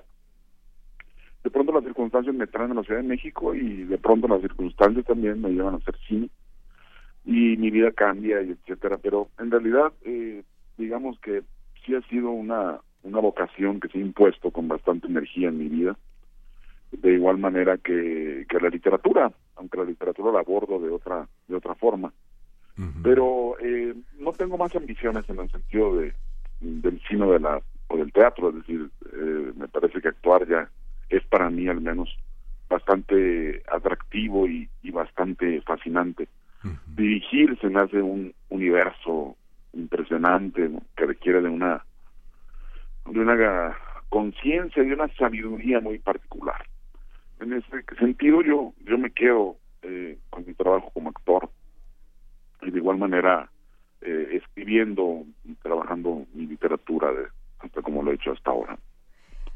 Yo, no, no, la verdad es que yo me voy a bajar dos minutitos de- del micrófono, me voy a aventar así a, la- a la, a la alberca de los fanáticos y sí les voy a decir que eh, es un verdadero privilegio poder compartir con ustedes y, y poderlos ver y, y- y estar y estar ahí. Por ejemplo, Guadalupe Fernández, que también está ahí conmigo en, en, en la alberca de Grupi, dice que ella ya fue a la obra y que le gustó muchísimo, les manda muchos abrazos. Elías M también, Diogenito, hay una cantidad impresionante de mensajes cariñosos y, y bueno, no sé, esta experiencia también tan amorosa, genuinamente amorosa y cariñosa de tantas personas que, que los vemos por la calle y nos ponemos nerviosos y decimos, bueno, es que ya llegaron, es que no sé ni qué hacer, es que ya me sudaron las manos. ¿Cómo se vive con eso? Porque le pasa, por supuesto, a Joaquín Cosío, le pasa a Chema de Tavira, le pasa a Villoro. Bueno, es decir, es una obra guerrera, eh, es un equipo guerrero donde saben que va a ir un montón de gente que está llena de amor genuino. ¿Qué hacen con eso? ¿Cómo, cómo lo corresponden? ¿Se puede, ¿Se puede corresponder o nomás decir, ay, ay, qué susto? Bueno, digo, Chema, me adelanto también, pues, no, no, pues, este, simplemente aprendes a agradecerlo y sobre todo a disfrutarlo, ¿no? Efectivamente la gente es muy cariñosa y muy amable y, y uno tendría que, o al menos en mi caso, corresponder de la mejor manera posible, ¿no? En ocasiones hay cuestiones de tiempo, de prisa, etcétera, pero siempre hay la posibilidad de tomarse una fotografía o de hablar brevemente con alguien. Eh, en mi caso, ah, es grato sobrellevarlo. Es, es, es muy emocionante sobrellevar ese, ese cariño de la gente. Sí. José María. Pues sí, claro. Eh, sí, de repente traes prisa y, y no dormiste bien y, y tien- tienes que llegar a- al agua a pagar el recibo porque te agarran en la esquina y te puedes tomar una foto. y-. Pero no, como lo dice el maestro, pues sí es, lo llevas, lo sobrellevas de una manera muy agradecida y, muy agradable, es, es un privilegio. Ahora, por otro lado, también hay que hacer una, un ejercicio de distanciamiento y aceptar que tampoco se trata de ti necesariamente, ¿no? Uno cuando ve una película, cuando ve una obra de teatro, uno tiene una relación emocional con la luz que está ahí proyectada, que resulta tener la forma de la cara de la persona que se puso frente a la cámara en ese momento. Pero la persona tiene una relación emocional con esa persona que está proyectada en la pantalla de cine, ¿no? Entonces, de repente ve el molde de esa experiencia emocional que tuvo y dice, "Ay, sentir", yo, claro. oye, yo te conozco muchísimo, tú y yo lloramos juntos cuando te dejó aquella, ¿no? Claro. Te- hay un nivel de intimidad y ahí el, el distanciamiento que tienes que hacer es, claro, tú, tú tuviste un, un- un- una experiencia íntima con la luz que estaba proyectada del molde de mi cara. No fue conmigo, o sea, Pero me explico, sí, tu relación no. no. es conmigo, es con la luz que fue proyectada. Eh, entonces hay que hacer ese distanciamiento porque luego ahí es donde uno como actor se puede volver loco, ¿no? Este, porque sí, pon tú, hemos tenido unos, unas funciones muy bonitas con unos aplausos muy emocionantes y este que duran unos cuantos minutos y puedes salir del teatro pensando que no, pues ya, ¿no? Ya vives en el aplauso eh, continuo las 24 horas del día y no, no, no, nada más dura cinco minutitos y ya. Después llegas a tu casa, eh, los aplausos nunca existieron, este... Los trastes están sucios. Sí, los trastes están sucios, te tienes que bañar, etcétera. Eh, Bueno, el te tienes, te, ok, está bien, te tienes que bañar, está bueno, está bueno. eh, a, lo que voy es eso, ¿no? Que, que, que- que, que, bueno, sí es algo que existe, es algo que se agradece, pero que uno tiene que hacer un ejercicio de distanciamiento porque si no uno se puede volver, uno se puede confundir muy fácilmente con eso. Es que pasa por agua el regreso a la realidad, Luisa.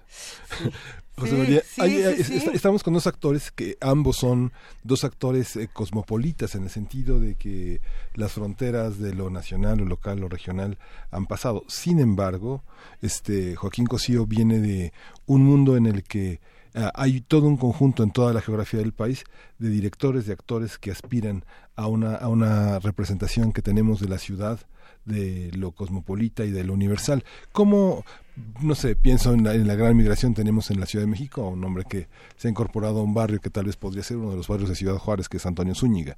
¿Cómo se vive ese, ese desarraigo y ese regreso, Joaquín? Y, y José María también, ¿cómo se concibe de un hombre, de un animal de la ciudad como lo eres tú? ¿Cómo se concibe lo regional? ¿Cómo has visto este transcurrir, ver, ver el teatro que viene del interior ah, por, por tu casa del teatro, por, por, el, por el mundo del teatro? ¿Cómo lo ven los dos? bueno, Chema. No, maestro, usted primero. No, no, no, por favor, no, por favor. Sí, bueno, yo sí soy, pues soy un actor que vengo del, del interior, ¿no? Efectivamente, eh, de hecho mi, mi formación como tal, eh, aun cuando no fui a, a ninguna escuela, propiamente dicho, viene de, de hacer teatro allá. Y, y de alguna manera, bueno, sí, sí es algo que en, en un principio lamentaba, es decir, tener que venir a la gran ciudad para poder vivir de lo que uno desea hacer y eso sí, las cosas funcionan. Pues es un tanto complicado, pero la explicación que puedo tener es, es, es la pasión lo que nos mueve, ¿no? Es un poco la, la búsqueda, la necesidad de hacerlo y, y aunque lo hice durante muchos años, te, te puedo platicar brevemente que uno de los de los eh, de lo que más deseaba cuando yo dejé Ciudad Juárez para venirme para acá, no me lo vas a creer, pero lo que yo deseaba era tener un vestuario real. es decir, durante veintitantos años presté mi ropa para para poder este para representar papeles pre- prestamos nuestros sillones nuestro nuestra utilería. Eso llena de un amor profundo y de un ambiente muy particular pero también de pronto como actor necesitas otra cosa. Y yo añoraba ponerme un traje que me hicieran la minería añoraba una escenografía es decir eh, mm, te hablaría pues de, de ese cambio entre lo que es el interior desprotegido, abandonado, a, a llegar a la gran ciudad, ¿no? donde hay escuelas, donde hay producción, etcétera. Eh, yo soy, creo que tomé una de las mejores, la mejor decisión de mi vida eh, al estar aquí y, y de alguna forma extrañaría ciertamente esa pasión de pronto que, que llena y que inunda ah, los trabajos y los procesos en el interior de la República. Allá, te diría, para terminar, se hace teatro, se pinta, se baila, se escribe por necesidad, por una vocación eh, irrevocable. La- la- eh, aquí en la gran ciudad hay ofertas en, en- en demasía y seguramente quienes logran llegar llegar a hacer algo trascendente es porque también lo han necesitado. José María. Eh, pues sí, no, yo soy sí soy un chilangazo total de Villacuapa, ¿no? Este y como chilangazo total con mucha pena, pues te tardas mucho tiempo en entender que hay un mundo afuera de la ciudad, ¿no? Este eh, pues sí, esta ciudad te consume, ¿no? Eh, Hay una ciudad dentro de la ciudad, dentro de la ciudad, hay dentro de la muchas ciudad. ciudades dentro de esta ciudad. Esta ciudad es un un microcosmos. bueno, macrocosmos. Este, no, pero pues sí, uno, uno como acá eh, que, que, que- que crece aquí, de repente, pues sí resulta doloroso el, el, el centralismo ¿no? Eh, la, la manera en la que, pues, pero no nada más tiene que ver con el teatro, tiene que ver con todos los rubros de la economía, la, la gran centralización que tiene este país. Entonces, de repente es, eh, pues, pues sí, dices que qué pasó, pues el modelo está mal, ¿no? Y, y entonces, pues, a, a lo que un actor como de- desde mi punto de vista, lo que te dan ganas es de salir, es de salir y conocer. Eh, yo disfruto muchísimo dar giras, ¿no? De, de todos tipos, ¿eh? he hecho de, desde el teatro comercial hasta las giras que hago para incentivar el hábito de la lectura, dando la gi- gira por el país de pueblito en pueblito en pueblito, este, de, de alguna manera, pues existe como esta convicción de, de, crear pues cadenas de comunicación, de dinamismo entre, entre el país, entre todo el país. Difícil porque es un territorio enorme, hay muchas culturas, este lo, lo increíble sería también que hubiera una escena de teatro en, en eh, poderosa en, en alguna otra ciudad, pero constante, ¿no? Porque pues, yo como chilango de repente sí digo, este, híjole, yo lo quedaría por vivir en Guadalajara pero no tengo la menor opción si me quiero dedicar a lo que me dedico, ¿no? Y Guadalajara es Guadalajara, o sea, no te estoy diciendo de Marabatío, Michoacán, te estoy hablando Sí. de Guadalajara, Jalisco, una de las Sí. ciudades más importantes de Latinoamérica, y resulta difícil imaginarse una vida eh, laboral en el teatro, el cine y la televisión radicando allá. Así es. Y ojalá fuera posible, ¿no? Digamos, en, en el, en el modelo de, no centralizado de los gringos, es muy bonito imaginarte que toda la industria del entretenimiento está en California, mientras que eh, al- en algún momento estuvo en Nueva York, ¿no? En los orígenes de Hollywood, etcétera. Entonces, imagínate que uno pudiera Sí, no. vivir con el clima del mar, eh, este, pero dedicarse a esto, ¿no? Pues estaría Sí. chidísimo que no tuviéramos que tragarnos el smog aquí todos los días Eh, nosotros también. Eso se va a quedar para una discusión próxima de descentralizar la cultura y demás, pero por ahora tenemos que cerrar esta. Sí. Qué gacho, porque Y vamos ya se a- antojó que tal aquí al, al chisme. Y vamos a regalar cinco pases dobles para la función del domingo a las 5 de la tarde en el Teatro Helénico, La desobediencia de Marte, dos grandes actores, un estupendo director, un hombre profundo y un dramaturgo que tampoco tiene desperdicio, Juan Villoro. Pues nos despedimos, muchas gracias por esta conversación, gracias José María, Hombre, gracias. gracias Joaquín. Gracias vamos, a, vamos, a, vamos a entregarlos por Twitter, tiene que decir su nombre y eh, La desobediencia de Marte. Joaquín Cosío, va un gran abrazo. Igualmente, mil, mil gracias. Gracias. Muchas gracias, nos veremos. Nos vemos al rato, maestro. Hasta el rato. Nos vemos al rato. Oigan, vamos a escuchar una breve canción antes de pasar a una nota importante de la universidad. Esta es una recomendación de Yolanda Nava. Así es, la canción. No, no, no, no, que, que, que pacho. Es de Yolanda Nava y esto es Los Sueños. La recomendación es de Milka y hay que me diga usted cómo se llama. Hay sueños para los cuerdos. Hay sueños para los locos. Hay sueños para las piedras. Hay sueños para los muertos. Hay sueños para la tierra. Para la tierra. Yo sé los sueños que quedan. Los sueños que todavía andan vibrando en nosotros. regando con alboroto su misteriosa armonía.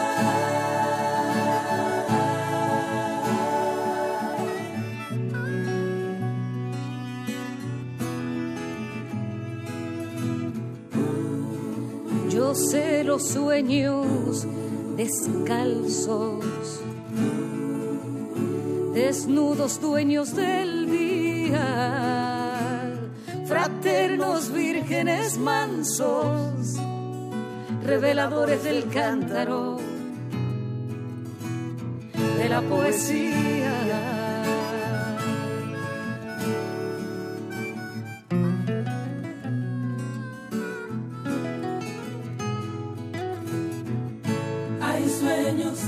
Se nos duermen, hay sueños que llegan tarde, pero encuentran su estación.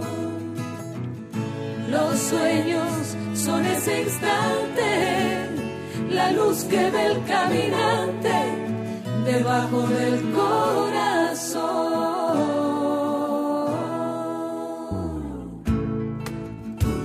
sé los sueños que mueren. Eternos pájaros rotos. Son esos que nos padecen. Son las 9 de la mañana con 54 minutos y esperamos de verdad que hayan disfrutado este programa tanto como nosotros. Hoy de verdad fue un- una, una cartelera muy sabrosa. Platicamos con Gavino Palomares, con Nila Guis, platicamos con Marta Laura Peña Ordóñez, con la maestra Márgara de León y por supuesto nada más y nada menos que con Joaquín Cosío y Chema de Tavira. Ahora tenemos un aviso importante de nuestra universidad, esta nota que nos preparó nuestro compañero Jorge Díaz y que bueno, es pertinente para momentos como estos. El rector de la UNAM, el doctor Enrique Graue, pidió a los estudiantes de nuevo ingreso no acercarse a menudistas que se encuentran en los alrededores del campus. Esto durante la ceremonia de bienvenida. Nuestro compañero Jorge Díaz, como les comentamos, preparó la información. Vamos a escucharla. El rector de la UNAM, Enrique Graue, dio la bienvenida a parte de los 47 mil universitarios que se integran a las más de 120 licenciaturas que imparte la universidad en el ciclo escolar 2017-2018. Varios temas fueron los que abordó el rector Graue. Primero, la equivocación en las plantillas que se utilizaron para el examen de bachillerato. Desde un principio estuve perfectamente consciente de la angustia y desazón, y desazón que este error provocó en algunos de ustedes y de la incertidumbre que genera en la sociedad. Pero no podíamos tolerar injusticias ni ocultar verdades, por más que ésta nos incomodara. 3.600 estudiantes fueron beneficiados por esta revisión, por lo que la plantilla estudiantil en bachillerato es hoy en día de 36.000 jóvenes que ingresan a la UNAM. Un dato histórico, dijo el rector, que hace aún más grande a la institución. Hizo un llamado al estudiantado a que sean independientes y curiosos para multiplicar sus conocimientos académicos. Sean inquisitivos, jóvenes. Pregunten y cuestionen. El personal académico de nuestra universidad existimos para enseñarles y aconsejarles. No dejen de acercarse a sus profesores. Aprendan también a ser libres e independientes. Y sean respetuosos con el personal académico y administrativo de nuestra casa de estudios, así como con sus compañeros y compañeras. Sobre todo porque casi el 60% de los alumnos de nuevo ingreso a la licenciatura son mujeres, el principal objetivo de agresión física y mental. La UNAM, dijo Enrique Graue, es plural y respetuosa de todas las expresiones políticas de pensamientos sexuales e ideología, y así se mantendrá porque la Universidad Nacional es de todos, y no dejó de lado la serie de expresiones con respecto a la seguridad dentro del campus, que es seguro y que está vigilado por personal de la UNAM constantemente. Las drogas y el alcohol están prohibidas dentro de las instalaciones universitarias y así seguirán, concluyó el rector Graue. El uso de estupefacientes y las bebidas embriagantes está prohibido dentro de las nuestras instalaciones. Y lo está. No, por, no solo porque algunos de estos enervantes sean ilícitos. Está prohibido porque a su edad el uso de ellos provoca adicciones, daños cognitivos y alteraciones en la memoria y en el aprendizaje. Por eso, al margen de cualquier postura individual, su consumo seguirá prohibido en la universidad. Cuidémonos todos. Cuídense ustedes y cuiden a la universidad. No se acerquen a los menudistas. Aléjense de ellos. Recuerden que viven mundos oscuros y su presencia en nuestros alrededores puede generar inseguridad. Para Radio UNAM, Jorge Díaz González. Primer movimiento. Hacemos comunidad. Ya nos vamos, Miguel Ángel. Ya nos vamos, Luisa. No te había dicho, pero me voy a Jalapa a ver a Sergio Pitol. ¿En serio? Sí, y vamos a presentar un libro sobre él y un libro sobre Salvador Elizondo. Ay, nada más. Ya, Sí. ya ahorita me lo dices, ya ahorita nos lo Sí. cuentas. ¿Que lo subimos a redes sociales en un ratito? sí, se, se los vas. Órale, ya Sí. está. Qué maravilla, queridísimo Miguel Ángel. Un gusto, como siempre, compartir contigo esta mañana. Ya regresa Juana Inés de esa, Ya, regresa el lunes. ¿Tú nos mandas una postal sonora? Sí, ¿O qué sí, onda? Sí, sí. Eso, se va a poner muy bueno. Gracias equipo de producción, gracias ingenieros en cabina, gracias redes sociales, coordinación de invitados, servicio social. Esta es una recomendación musical de Ike Tecuani, a quien le mandamos un abrazote. Melodies Echo Chambers, Sometime Alone, Alone. Esto fue Primer Movimiento. El mundo desde la universidad.